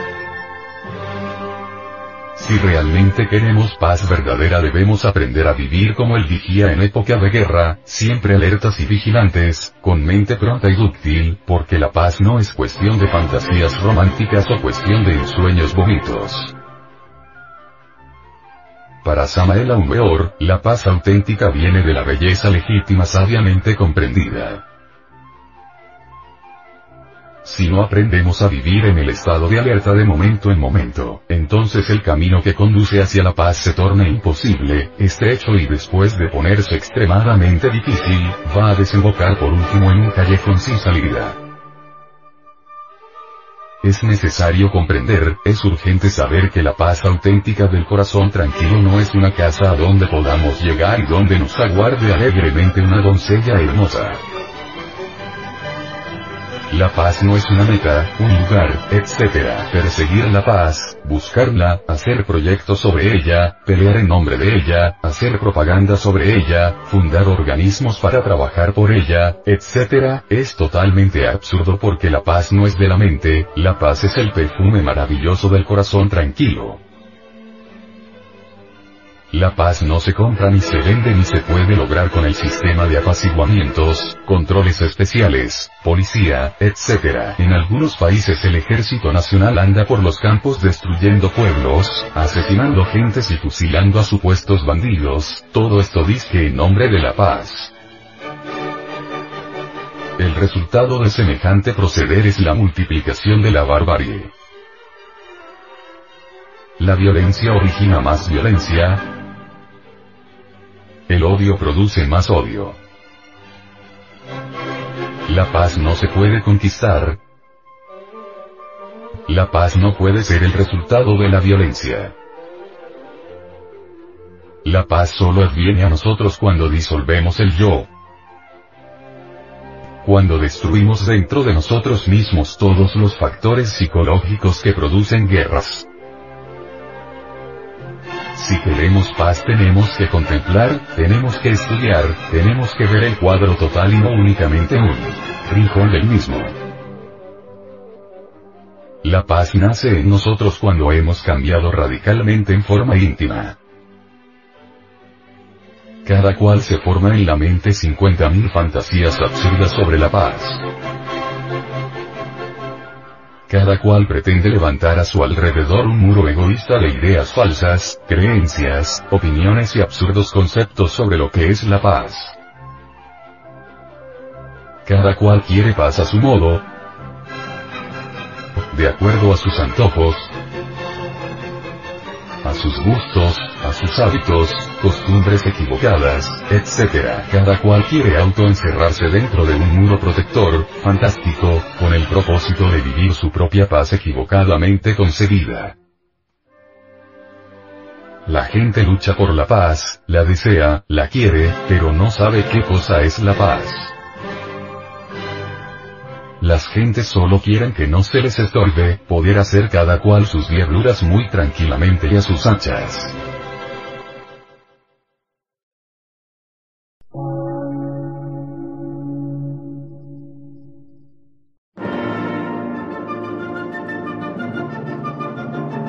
Emisora, gnóstica, transmundial. Por una nueva civilización y una nueva cultura, sobre la faz de la Tierra.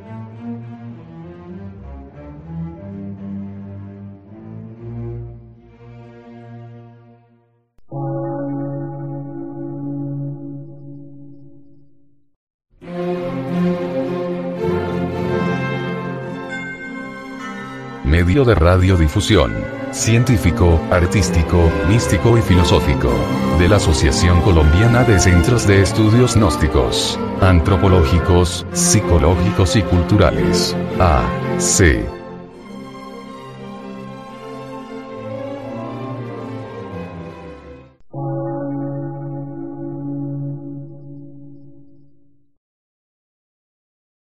Lectura en movimiento. Difusión sin fronteras.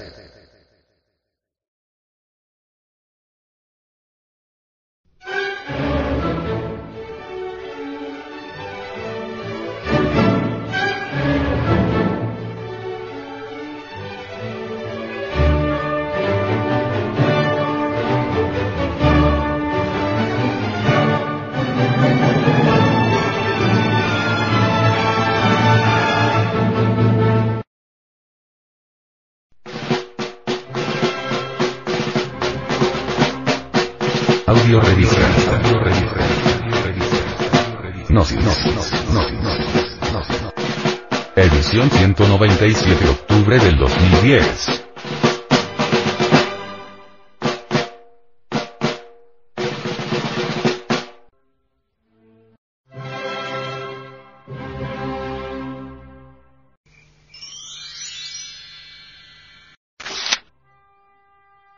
Reflexión.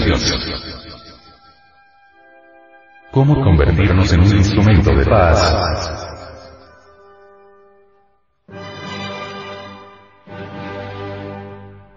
Cuando se aproximaba el segundo milenio, ciertas sectas religiosas, incluso, la misma iglesia, declararon con bombos y platillos, que ya venía para la humanidad una edad de paz.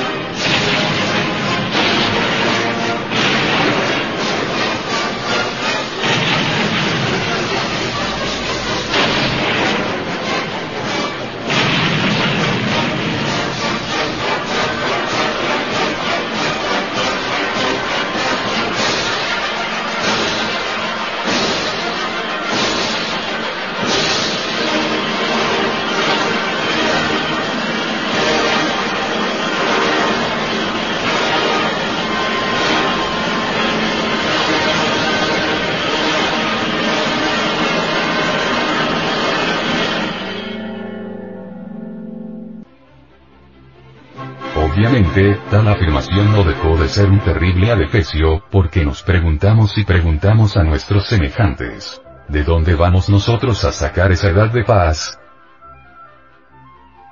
Con todos esos egos del egoísmo, de la codicia, de la crueldad, de la perversidad, del asesinato, de la venganza, del odio, de la ira, de la explotación del hombre por el hombre, etcétera, etcétera. Nos pareció siempre que tal sueño, solo era eso, mero sueño. Algo imposible, absurdo.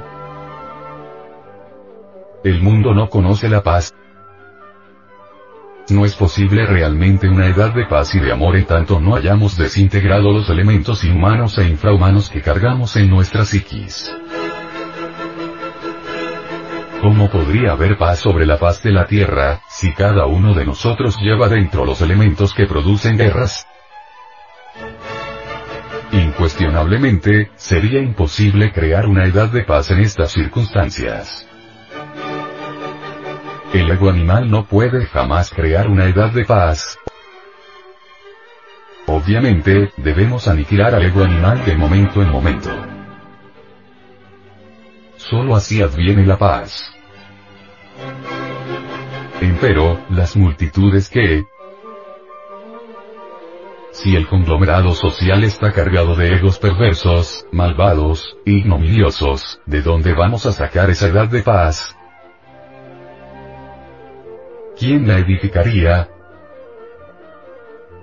Reflexionad, amable oyente.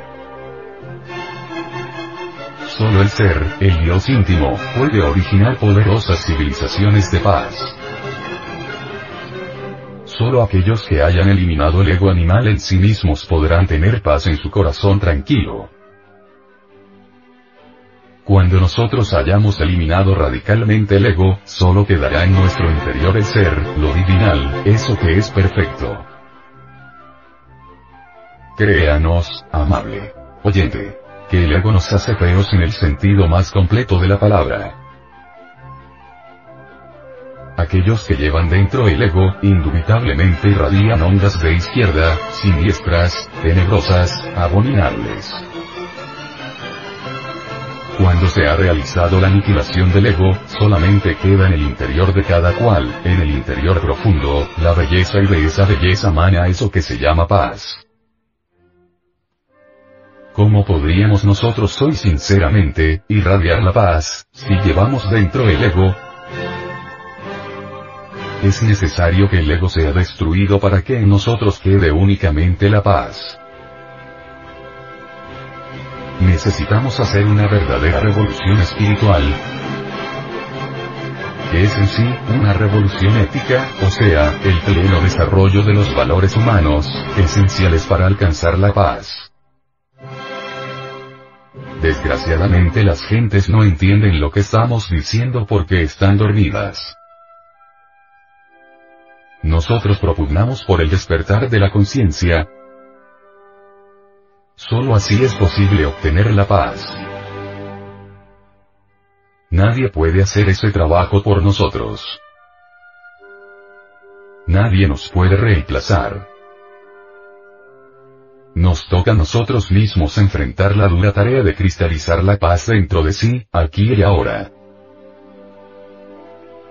El ego, los siete pecados capitales del cristianismo, son los principales obstáculos para la paz.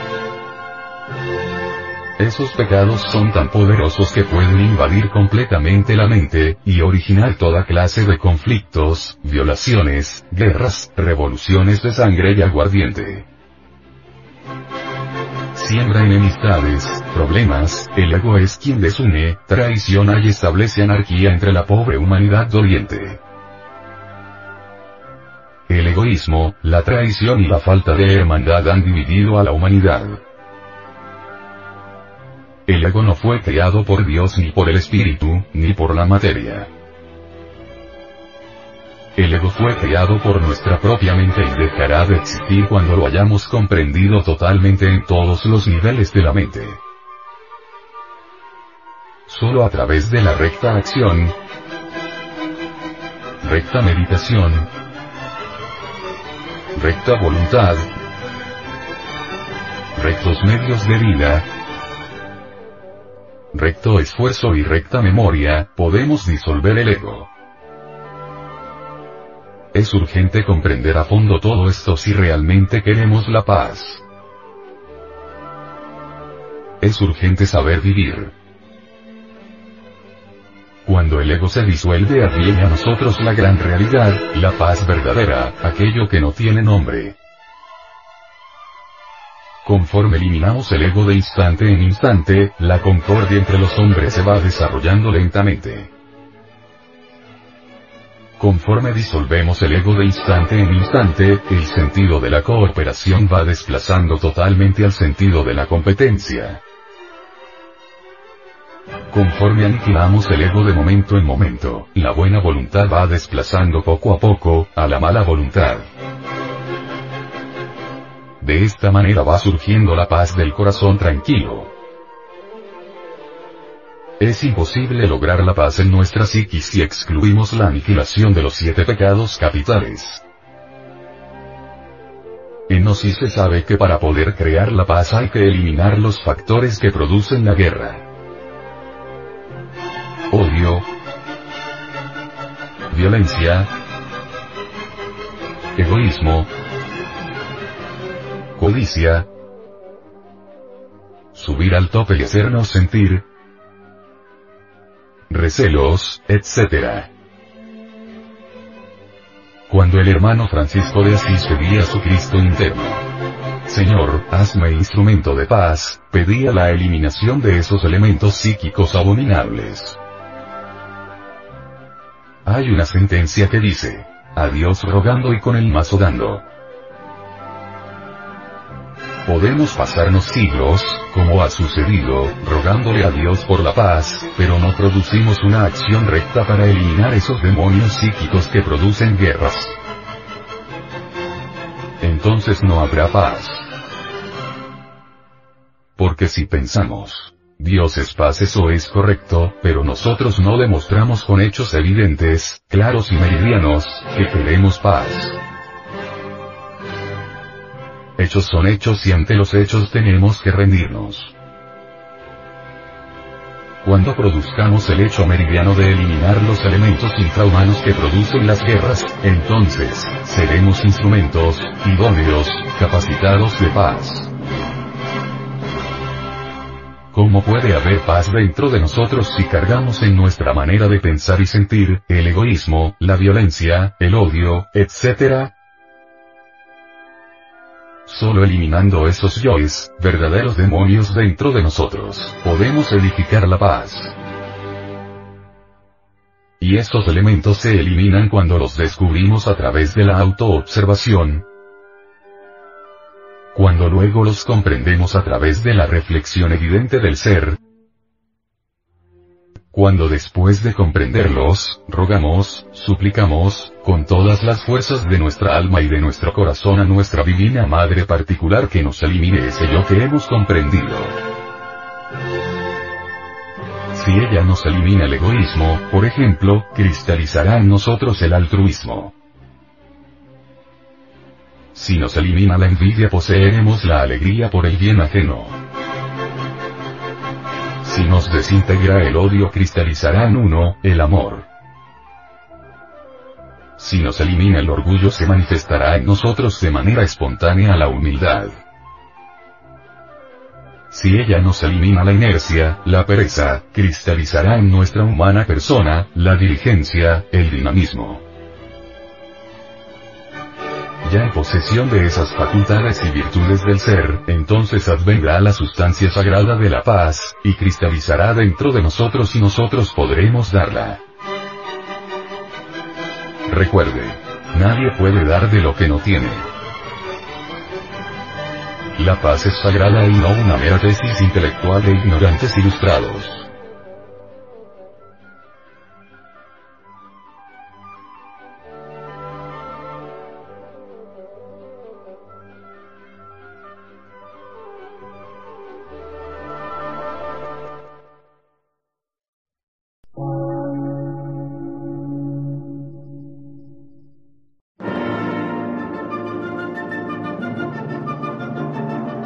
Emisora, gnóstica, transmundial. Por una nueva civilización y una nueva cultura, sobre la faz de la Tierra.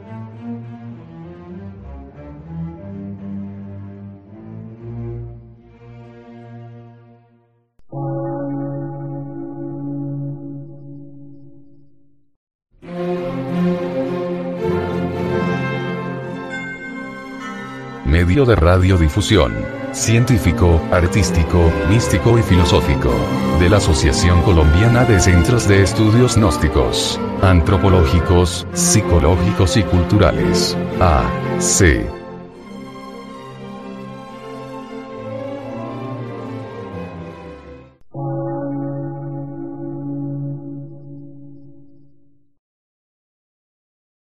Lectura en movimiento. Difusión sin fronteras.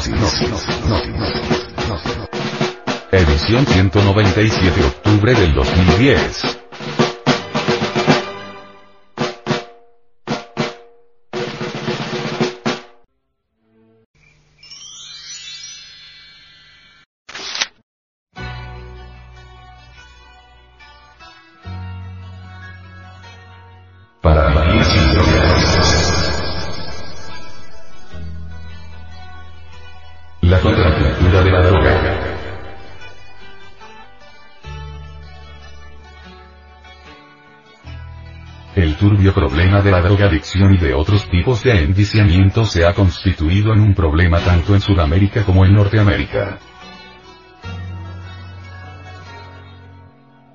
Hasta hace pocos años, pensaba la sociedad estadounidense que esa plaga tenía muy poco que ver con ellos.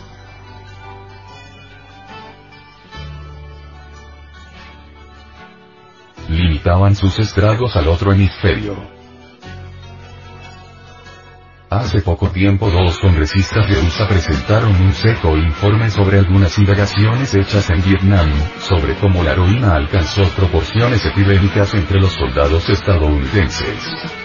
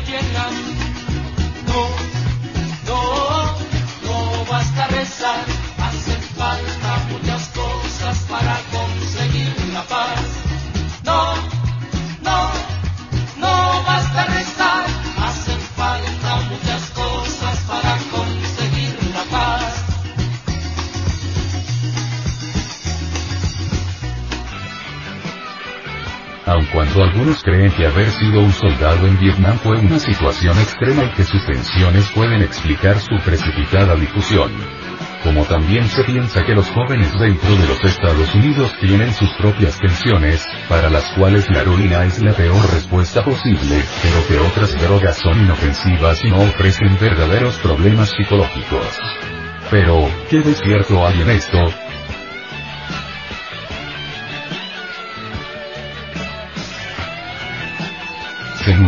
Adicción a la droga.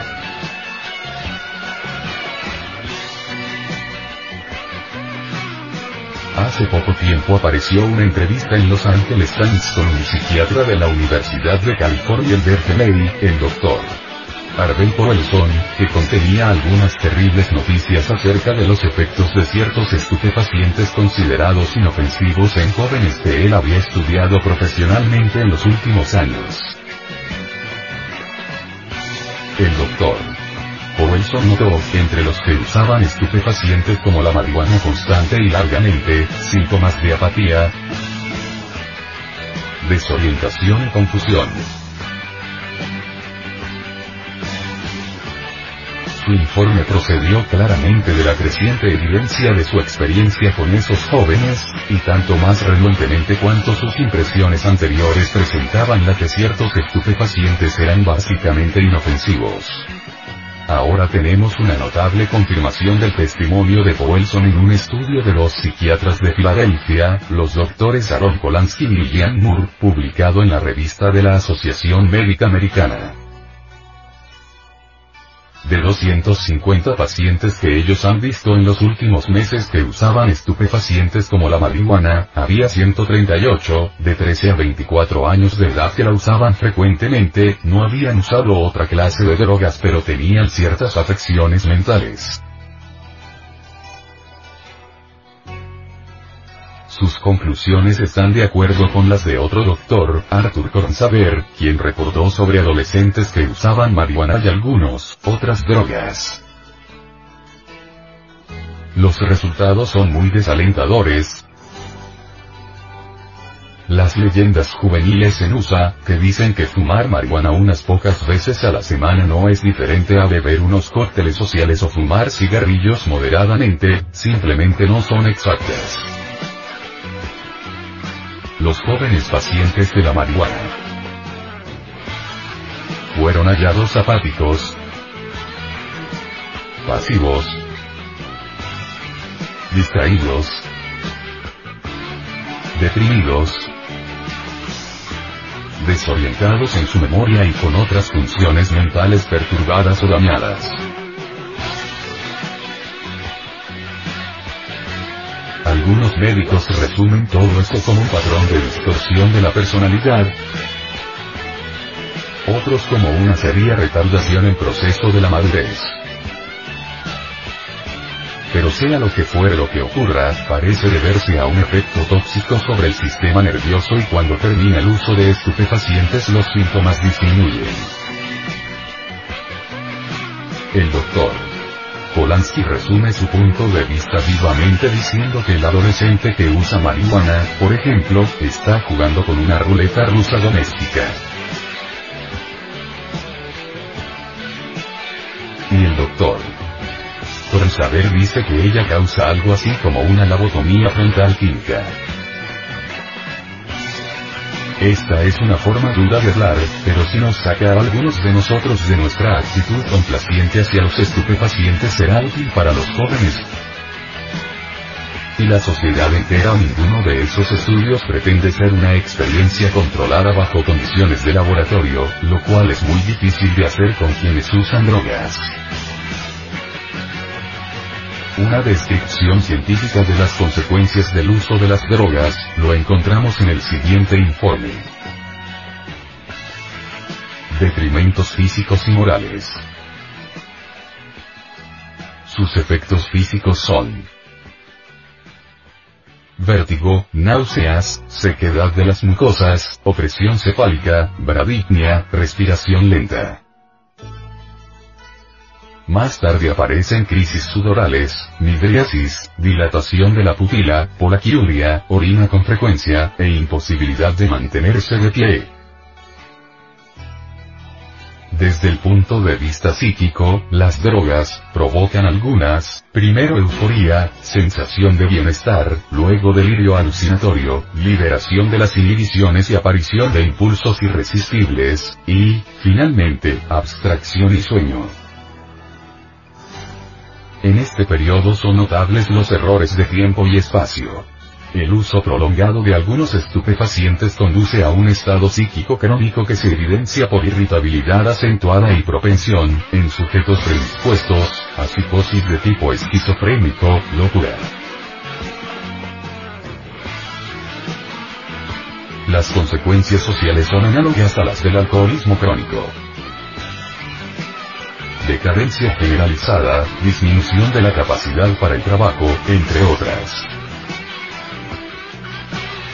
No por ignorancia, sino a sabiendas, el uso de drogas esclaviza a sus adictos, provoca invalidez, deformidades y retrasos mentales en sus hijos y en sus descendientes más inmediatos. De esos padres perversos y completamente animales y degenerados, que engendran hijos bajo los efectos de la droga,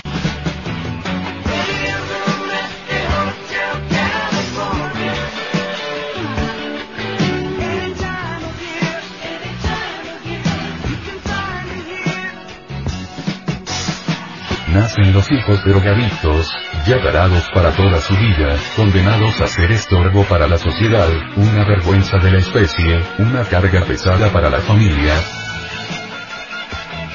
El niño recién nacido, llora y suplica en su lenguaje mudo, que le suministren la droga, pero quienes no saben, le dan el alimento, tetero o y el niño sigue llorando, rechaza tal tetero.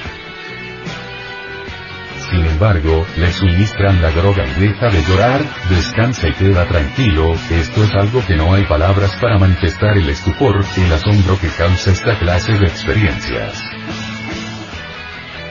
Haber hombres y mujeres en el mundo tan supremamente perversos que sean capaces de cometer tan criminal delito monstruoso con su propia progenie. Los médicos comienzan por suministrarle al bebé la droga, cada vez en dosis más pequeña, más reducida, hasta lograr suprimirla definitivamente. Pero la cara, la degeneración, el trauma ya ha quedado registrado en la psiquis, en la sangre y en los propios genes. Ya solamente se espera una herencia racial degenerada, tarada, anormal,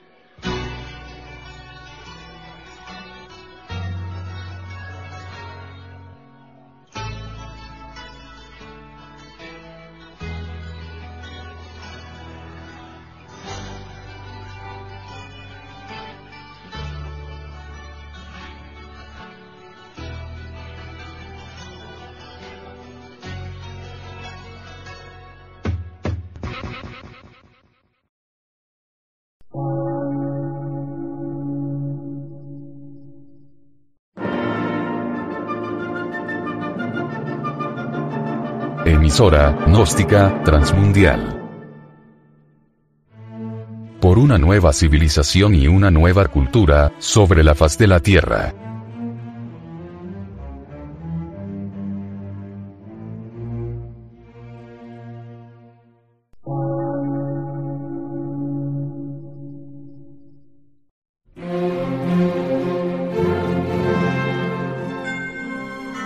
Medio de radiodifusión científico, artístico, místico y filosófico, de la Asociación Colombiana de Centros de Estudios Gnósticos, Antropológicos, Psicológicos y Culturales. A. C.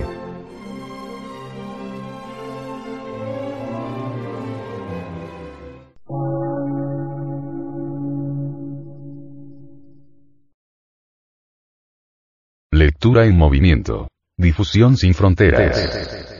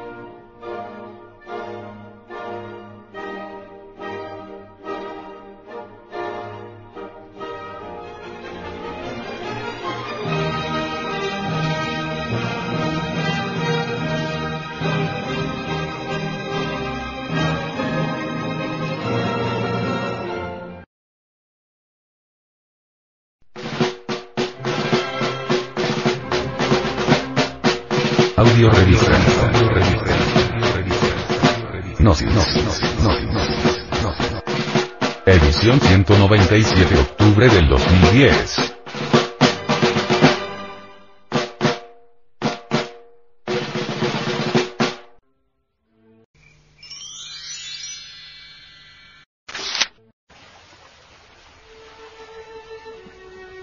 Frente de Salvación del Planeta. Deterioro ambiental de la Ciénaga Grande de Santa Marta.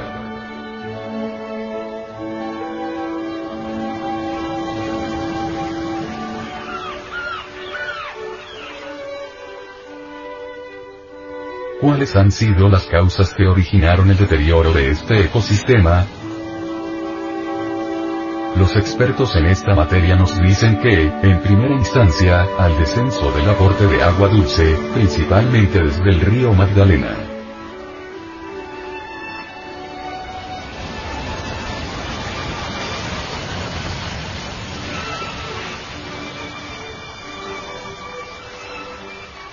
Segundo, la interrupción del intercambio de flujos del Mar Caribe con la Ciénaga Grande,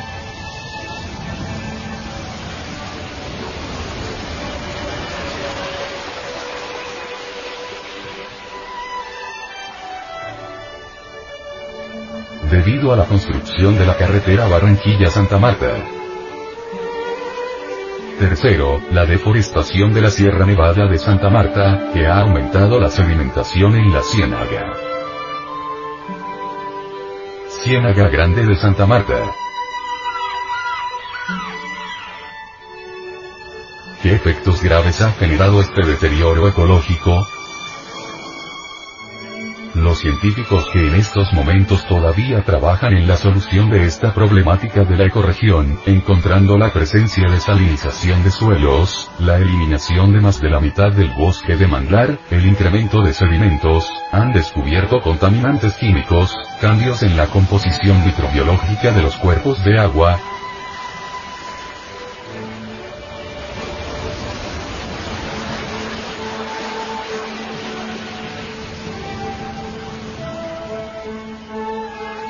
dramática disminución del recurso pesquero debido a métodos ilícitos de pesca, trayendo como consecuencia drástico aumento de la pobreza en las comunidades pesqueras.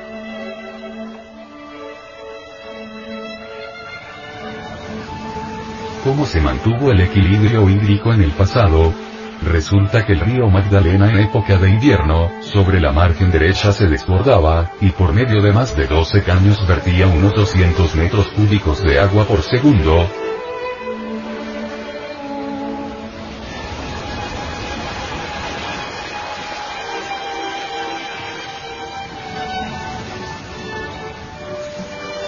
esta manera periódica hacía una especie de lavado al suelo, lo cual traía como efecto la reducción de la salinidad. Incluyendo además, el aporte de los ríos que bajaban de la Sierra Nevada y el mencionado, renglones arriba citado, libre intercambio de los flujos entre la ciénaga y el mar.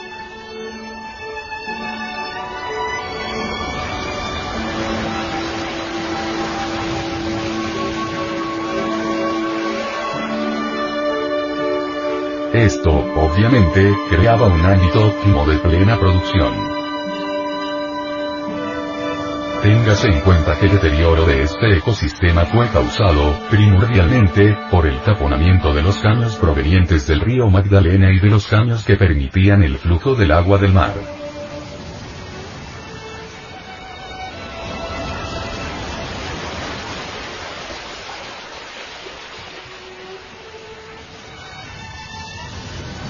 Este cambio de régimen hidráulico afectó terriblemente el desenvolvimiento natural de este recurso.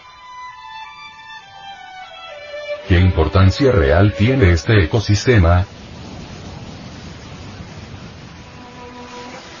Los expertos nos dicen que este ecosistema es uno de los de mayor importancia, ya que no solo tiene una trascendencia en lo ecológico, sino en su aspecto socioeconómico.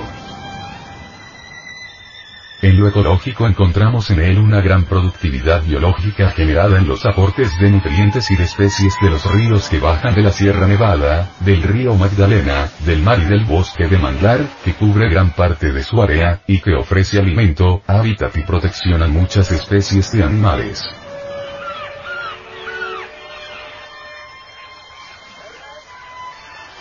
En cuanto al bosque de manglar, el equipo profesional que trabaja en esta parte del mundo, ha descubierto que este bosque se constituye en uno de los más productivos del planeta por su tremenda capacidad de transformar la energía solar y los nutrientes en alimento que llega a los humanos a través de la cadena alimenticia y, además, es tránsito obligado de aves migratorias.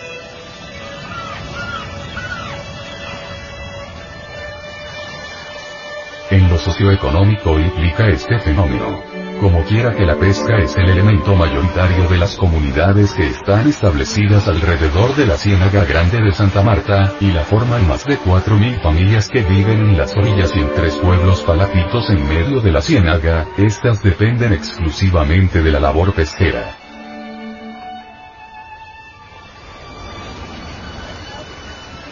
La faena pesquera les reporta al año la captura de 6.000 toneladas. Pero esta ha venido bajando, sobre todo la mojarra, la lisa y la ostra, debido a la pérdida de hábitat para el desove y simultáneamente el incremento del número de pescadores que están utilizando, no solo el método tradicional de pesca con canoa y atarraya, sino métodos que han causado impacto negativo como emplear mallas cada vez más pequeñas,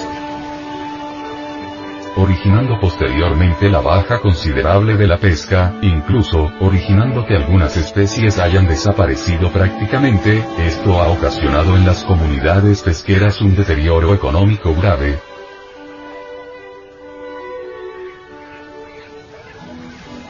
Observándose a simple vista como el nivel de pobreza es deprimente y va en aumento a mil por segundo. Hoy, ya se ha reconquistado parte de este ecosistema, Ciertamente destruir la ciénaga grande de Santa Marta, acabar con las especies vivientes que allí existen.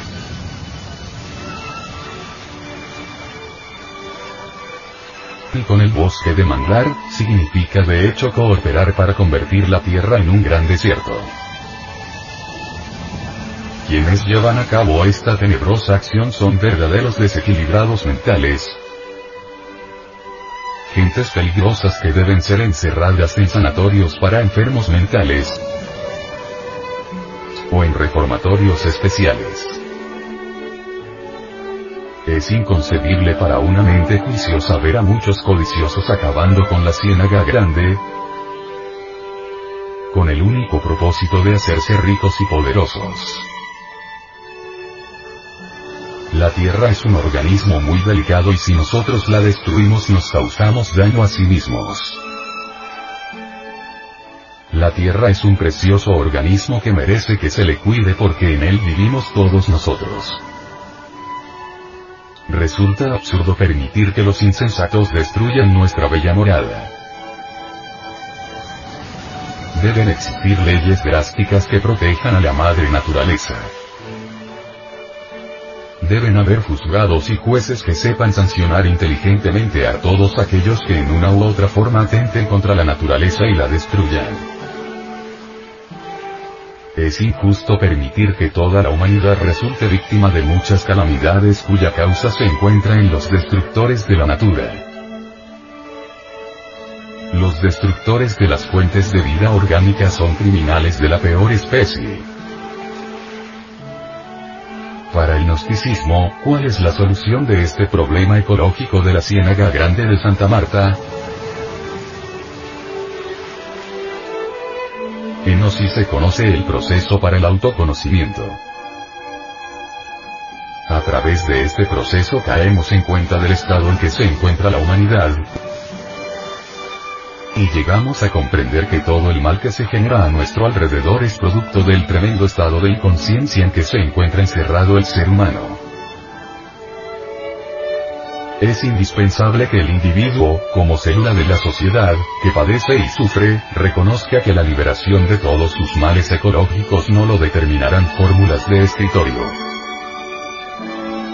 La solución real se conseguirá solo a través de la emancipación de la conciencia verdadera en cada uno de nosotros. El gnosticismo enseña que el yo de la psicología experimental es pluralizado y que está dentro de cada uno de nosotros. Es allí donde se encuentra la raíz de todos los males. El individuo actual no es más que una proyección de esos yoes. Si el sujeto, si cada individuo que forma la sociedad que vive alrededor de este ecosistema, se detiene un instante, si observa la situación de relación con la ciénaga, y trata de autocriticarse y luego se esfuerza en comprender el sentido de su actitud que está en contra de esta fuente de vida. Si reflexiona un poco, si piensa que esa fuente se le ha dado como instrumento para vivir, para trabajar, para su sostén económico,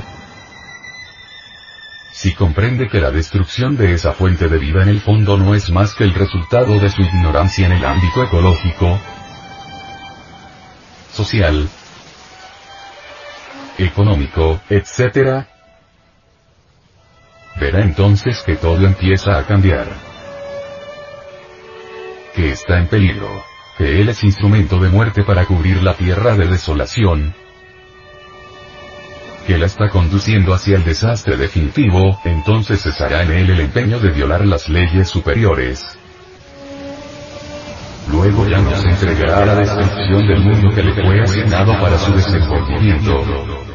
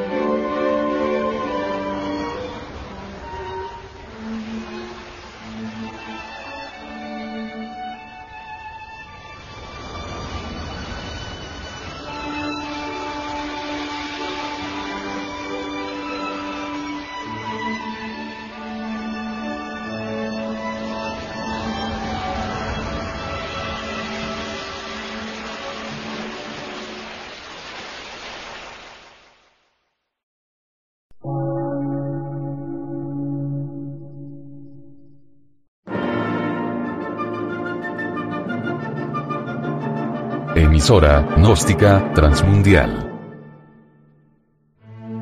Por una nueva civilización y una nueva cultura, sobre la faz de la Tierra.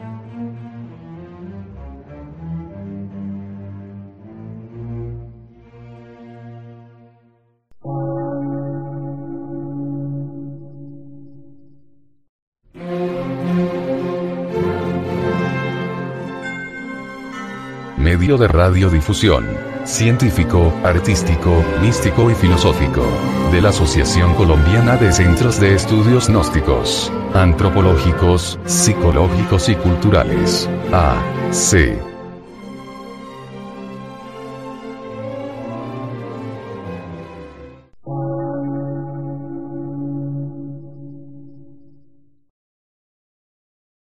Lectura en movimiento. Difusión sin fronteras.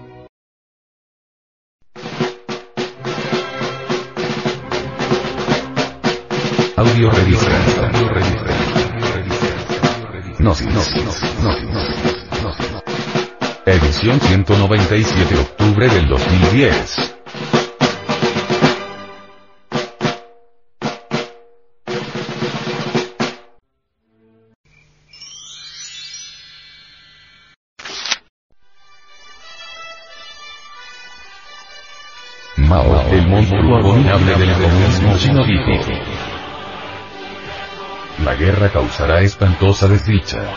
Probablemente 900 millones de personas perecerán. Empero, la desdicha en sí contiene alguna buena fortuna. El imperialismo también será destruido y sobre sus ruinas surgirá una nueva civilización. Esto será beneficioso. La nueva generación reemplazará a los 900 millones de personas que perecieron. Exige Mao 900 millones de muertos para transformar la Tierra y convertirla en un paraíso. 900 millones de muertos para establecer el capital de Estado, un nuevo tipo de capitalismo tiránico, un nuevo tipo de esclavitud. Durante muchas décadas Mao le dijo al mundo que el poder político surge del cañón del arma de fuego. Cualquier cosa puede surgir del cañón de una arma de fuego, el mundo entero puede ser reformado con las armas dice. Necesita Mao, el monstruo sediento de sangre, el abominable monstruo comunista chino, 900 millones de muertos.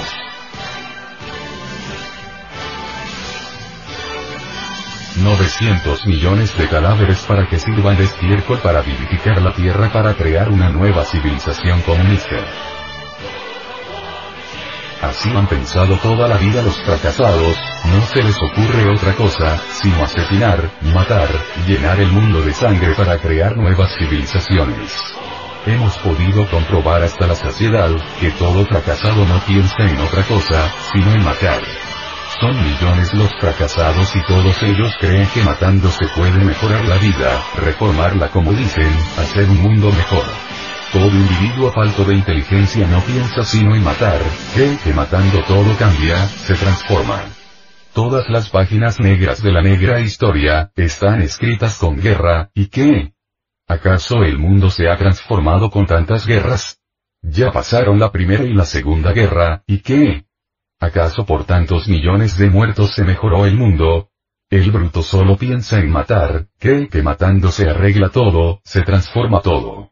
El yo goza matando, se siente feliz matando, goza asesinando. Lenin, Stalin, Khrushchev, etcétera, etcétera, etcétera, no pensaron sino en matar con el pretexto de crear un paraíso.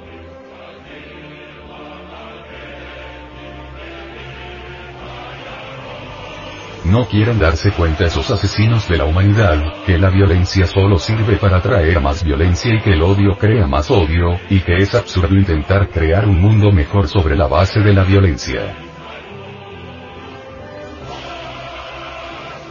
Toda lucha política basada en la violencia viene a frustrar los ideales por los cuales se ha luchado y tarde o temprano volvemos a convertirnos en esclavos de aquello contra lo cual luchamos.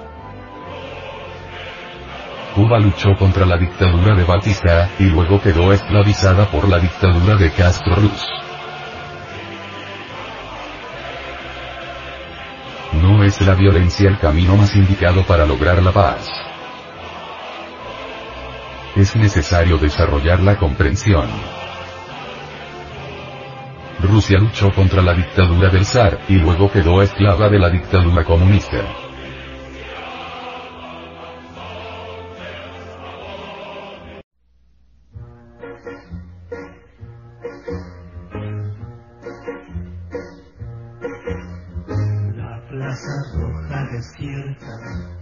Delante de mi Natalí, tenía un lindo nombre mi guía, Natalí. La plaza roja muy blanca, la nieve formaba un tapiz, y yo seguía aquel frío domingo a Natalí. Ah, hablaba en francés muy sobre de la revolución de octubre. Yo pensaba ya que de la tumba de Lenin iríamos al café Cusquín a tomar un chocolate. La plaza roja desierta, le tomé un brazo y sonrió. Era el cabello de mi guía, Natalie, Natalie.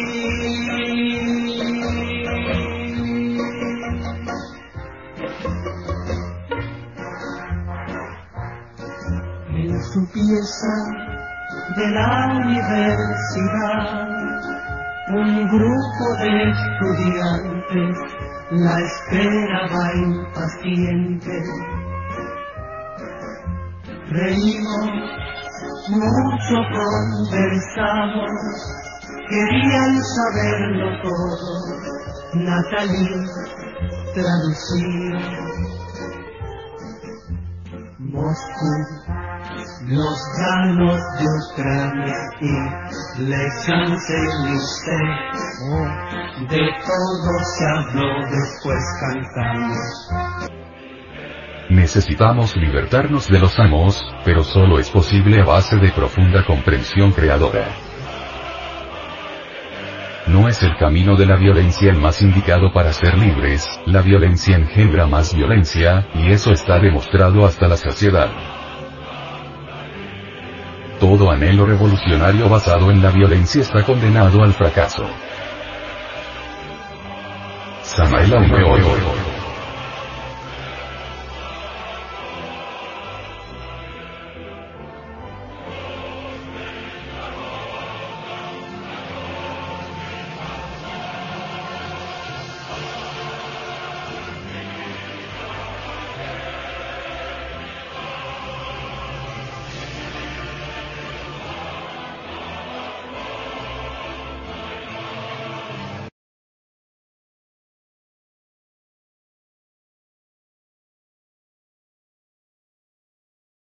Asociación de Centros de Estudios Gnósticos, Antropológicos, Psicológicos y Culturales AC. Matrícula Cámara de Comercio S0, 50, 04, 84 de 2004 Personería Jurídica 1294 de 1990. NIT. 816, 06, 59, 0. Correo electrónico. Asociación de Estudios Gnósticos arroba yahoo.com. Te invitamos a visitar nuestro luminoso portal en internet. www.acegat.org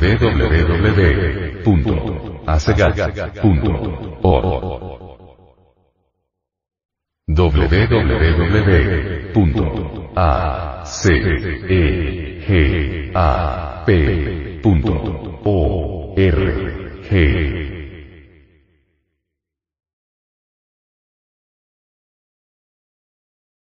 Envía esta conferencia a tus amigos. Las enseñanzas contenidas en ella deben ser conocidas por la humanidad entera.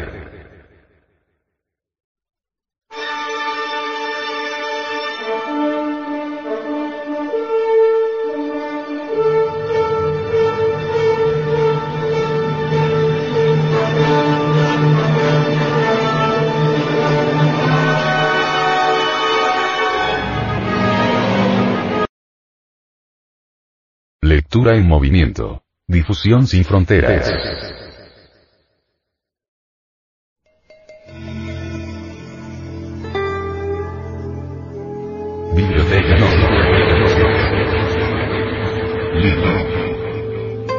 El cordón de plata.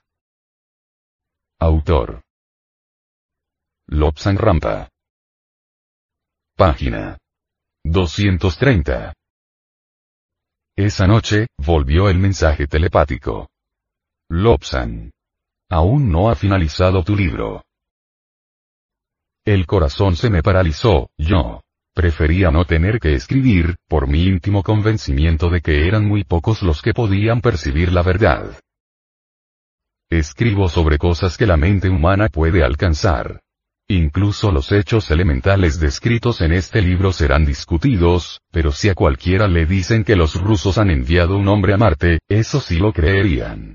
El hombre teme a los poderes de su mente y solo considera las cosas inútiles como los cohetes y los satélites espaciales. Los procesos mentales les proporcionarían beneficios mucho mayores. Lobsan. La verdad. ¿Recuerdas la fábula hebrea? Toma nota Lobsan y escribe también sobre lo que podría suceder en el Tíbet. A un rabino, famoso por su sabiduría e ingenio, le preguntaron una vez por qué demostraba con tanta frecuencia una gran verdad, contando un simple cuento. Bueno, dijo el erudito rabino, responderé mejor contando una simple parábola. Una parábola sobre parábola. Hubo una época en que la verdad era privilegio de la gente simple, tan desnuda como la verdad. Cualquiera que viera la verdad se apartaba con temor o con vergüenza, porque no podían mirarla a la cara. La verdad deambulaba entre la gente de la tierra. Mal recibida, desairada, e indeseable. Un día, sola y sin amigos, se encontró con Parábola deslizándose feliz, vestida de corto, con ropas de muchos colores. ¿Verdad, por qué vas tan triste, tan despreciada? Le preguntó con una alegre sonrisa porque soy tan vieja y tan fea que la gente me huye, dijo la verdad acongojada. Tonterías río parábola, no es esa la razón por la que la gente te evita. Te prestaré algunas de mis ropas, mézclate con la gente y verás lo que sucede. Así, la verdad se adornó con algunas de las prendas más lindas de parábola y donde quiera que iba era bien recibida. El viejo rabino sonrió y dijo, los hombres no pueden enfrentar a la verdad desnuda, la prefieren disfrazada con las ropas de parábola.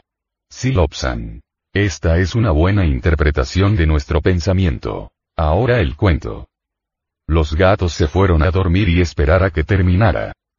Abrí la máquina otra vez, le coloqué el papel y continué, desde la lejanía nos acompañaba el guardián, fulgurante de azul desvaído mientras se reflejaba sobre continentes y océanos, dejando el lado de la Tierra iluminado por el sol para entrar en la oscuridad. En su estado astral solo podía ser visto por los clarividentes pero él podía verlo todo y retornar luego a su cuerpo sin olvidar nada. Se bajó, inmune al frío, insensible al enrarecimiento del aire, amparándose a la sombra de un alto pico y esperó. Los primeros rayos del sol iluminaban ya los penachos más elevados de la montaña tiñéndolos de oro, y reflejando su gama de colores en las grietas de la nieve. Tenues rayos de luz cruzaban el resplandeciente cielo con tanta lentitud que el sol aparecía por momentos a través del lejano horizonte. Abajo, en el valle, estaban sucediendo cosas extrañas. Se movían luces tan cuidadosamente como si estuvieran sobre rieles. La huella plateada del río feliz resplandecía tenue, devolviendo haces de luz. Había mucha actividad, extraña y a hurtadillas. Los legítimos habitantes de Lhasa se escondían en sus casas o estaban vigilados en las barracas de trabajos forzados. El sol avanzaba inmutable en su trayectoria. Pronto aparecieron los primeros rayos de luz, que se reflejaron en una extraña forma que se asomaba por el suelo del valle. Al acentuarse la luz del sol el guardián vio la inmensa forma con más claridad. Era inmensa, cilíndrica y sobre su extremo puntiagudo, de cara al cielo, tenía pintados unos ojos y una boca dentada. Desde siglos atrás los marinos chinos pintaron ojos sobre sus barcos. Ahora, sobre este monstruo, los ojos resplandecían de odio. El sol seguía su ruta. Muy pronto, su luz iluminó todo el valle. Extrañas estructuras metálicas eran arrastradas por un monstruo, ahora solo envueltas en parte, en su cuna metálica. El inmenso cohete, erigido sobre sus aletas, tenía un aspecto siniestro, mortal. En su base, técnicos con los auriculares puestos corrían como una bandada de hormigas asustadas. Sonó una sirena estruendosamente y sus ecos rebotaron de roca a roca, de montaña a montaña, combinándose en una medrosa y horrenda cacofonía de sonido, que se vigorizaba, tornándose más y más aguda. Soldados, guardias, trabajadores, se volvieron al instante corriendo con toda la rapidez posible para ponerse al resguardo de las rocas más lejanas. A medio camino de la ladera de la montaña la luz enfocó a un grupito de hombres que se amontonaban en torno a un equipo de radio. Un hombre levantó el micrófono y habló a los habitantes de un gran refugio de cemento y acero escondido a una milla del cohete. Una voz ronca contó los segundos y después se detuvo. Por escasos minutos nada sucedió. Todo estaba quieto. Las espesas nubes de vapor que fluían del cohete era lo único que se movía. El chorro de vapor y un estrépito que se acentuaba cada vez más, provocaron la caída de pequeñas piedras. La tierra misma parecía vibrar y gemir. El sonido se volvía más y más agudo hasta que los tímpanos parecieron reventar ante tal intensidad. Una gran llamarada de fuego y vapor salió de la base del cohete, oscureciendo todo lo que estaba debajo suyo. Lentamente, como si el esfuerzo fuera demasiado, el cohete se elevó. Por un momento pareció no poder desprenderse de su cola de fuego. Luego, juntó velocidad y ascendió estremeciendo el cielo, bramando y rugiendo desafiante, contra la humanidad. Ascendió más y más dejando una larga estela de vapor y humo. El sonido quedó vibrando en la cima de las montañas hasta mucho después de haberse perdido de vista. El grupo de técnicos reunido en la ladera de la montaña, observaba febrilmente sus radares, se incrustaba casi en sus micrófonos y escudriñaba el cielo con poderosos binoculares de largo alcance. A lo lejos, sobre nuestra cabeza, un errante haz de luz resplandecía a medida que el poderoso cohete daba vuelta y establecía su curso. Detrás de las rocas aparecieron caras asustadas. Los grupitos de gente reunida se distinguían de los guardias y de los trabajadores esclavos, a los que se había olvidado por un momento. Los minutos corrieron. Los técnicos desconectaron los equipos de radar porque el cohete ya no estaba a su alcance. Los minutos pasaron. De pronto, los técnicos se levantaron de un salto gesticulando alocadamente, olvidando en su excitación de cerrar sus micrófonos. El cohete con su carga atómica había caído en un país lejano llamante de la paz. La Tierra era una carnicería, con sus ciudades destrozadas y sus habitantes respirando el gas incandescente. Los comunistas chinos, con los altoparlantes a todo tono, gritaban con alaridos de alegría, olvidando toda reserva en la algazara de su espantoso triunfo. El primer paso de la guerra había concluido, el segundo estaba por comenzar. Los exaltados técnicos corrían a preparar el segundo. Cohete. Fantasía. Puede ser realidad. Cuanta más altura alcance el cohete, al disminuir la presión de la atmósfera, llegará más lejos con menos combustible. Un cohete lanzado desde las planicies del Tíbet, a 17.000 pies sobre el nivel del mar, será más eficiente que el lanzado desde tierras bajas. Por eso los comunistas tienen una ventaja incalculable sobre el resto del mundo dominan los lugares más altos y eficaces desde donde lanzar cohetes, sea al espacio o a otros países. China ha atacado al Tíbet, no conquistado, esa es la razón de su gran ventaja sobre los poderes occidentales. Ha atacado al Tíbet pues así tendrá acceso a la India para cuando esté lista, y quizá continúe desde la India a Europa. Podría suceder que China y Rusia se unieran para afilar la tijera que corte la vida libre de todos los países que se atraviesen en su camino. Podría ser, a menos que se haga algo pronto. Polonia. Pearl Harbor. Tíbet. Los expertos dijeron que tales enormidades eran imposible. Pero se equivocaron. ¿Volverán a equivocarse otra vez?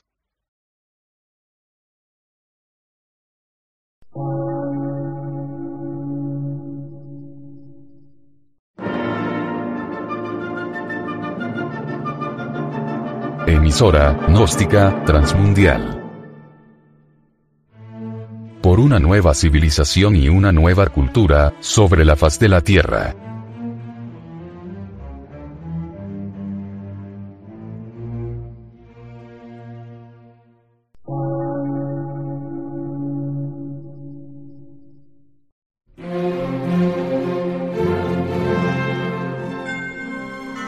Medio de radiodifusión científico, artístico, místico y filosófico, de la Asociación Colombiana de Centros de Estudios Gnósticos, Antropológicos, Psicológicos y Culturales, AC.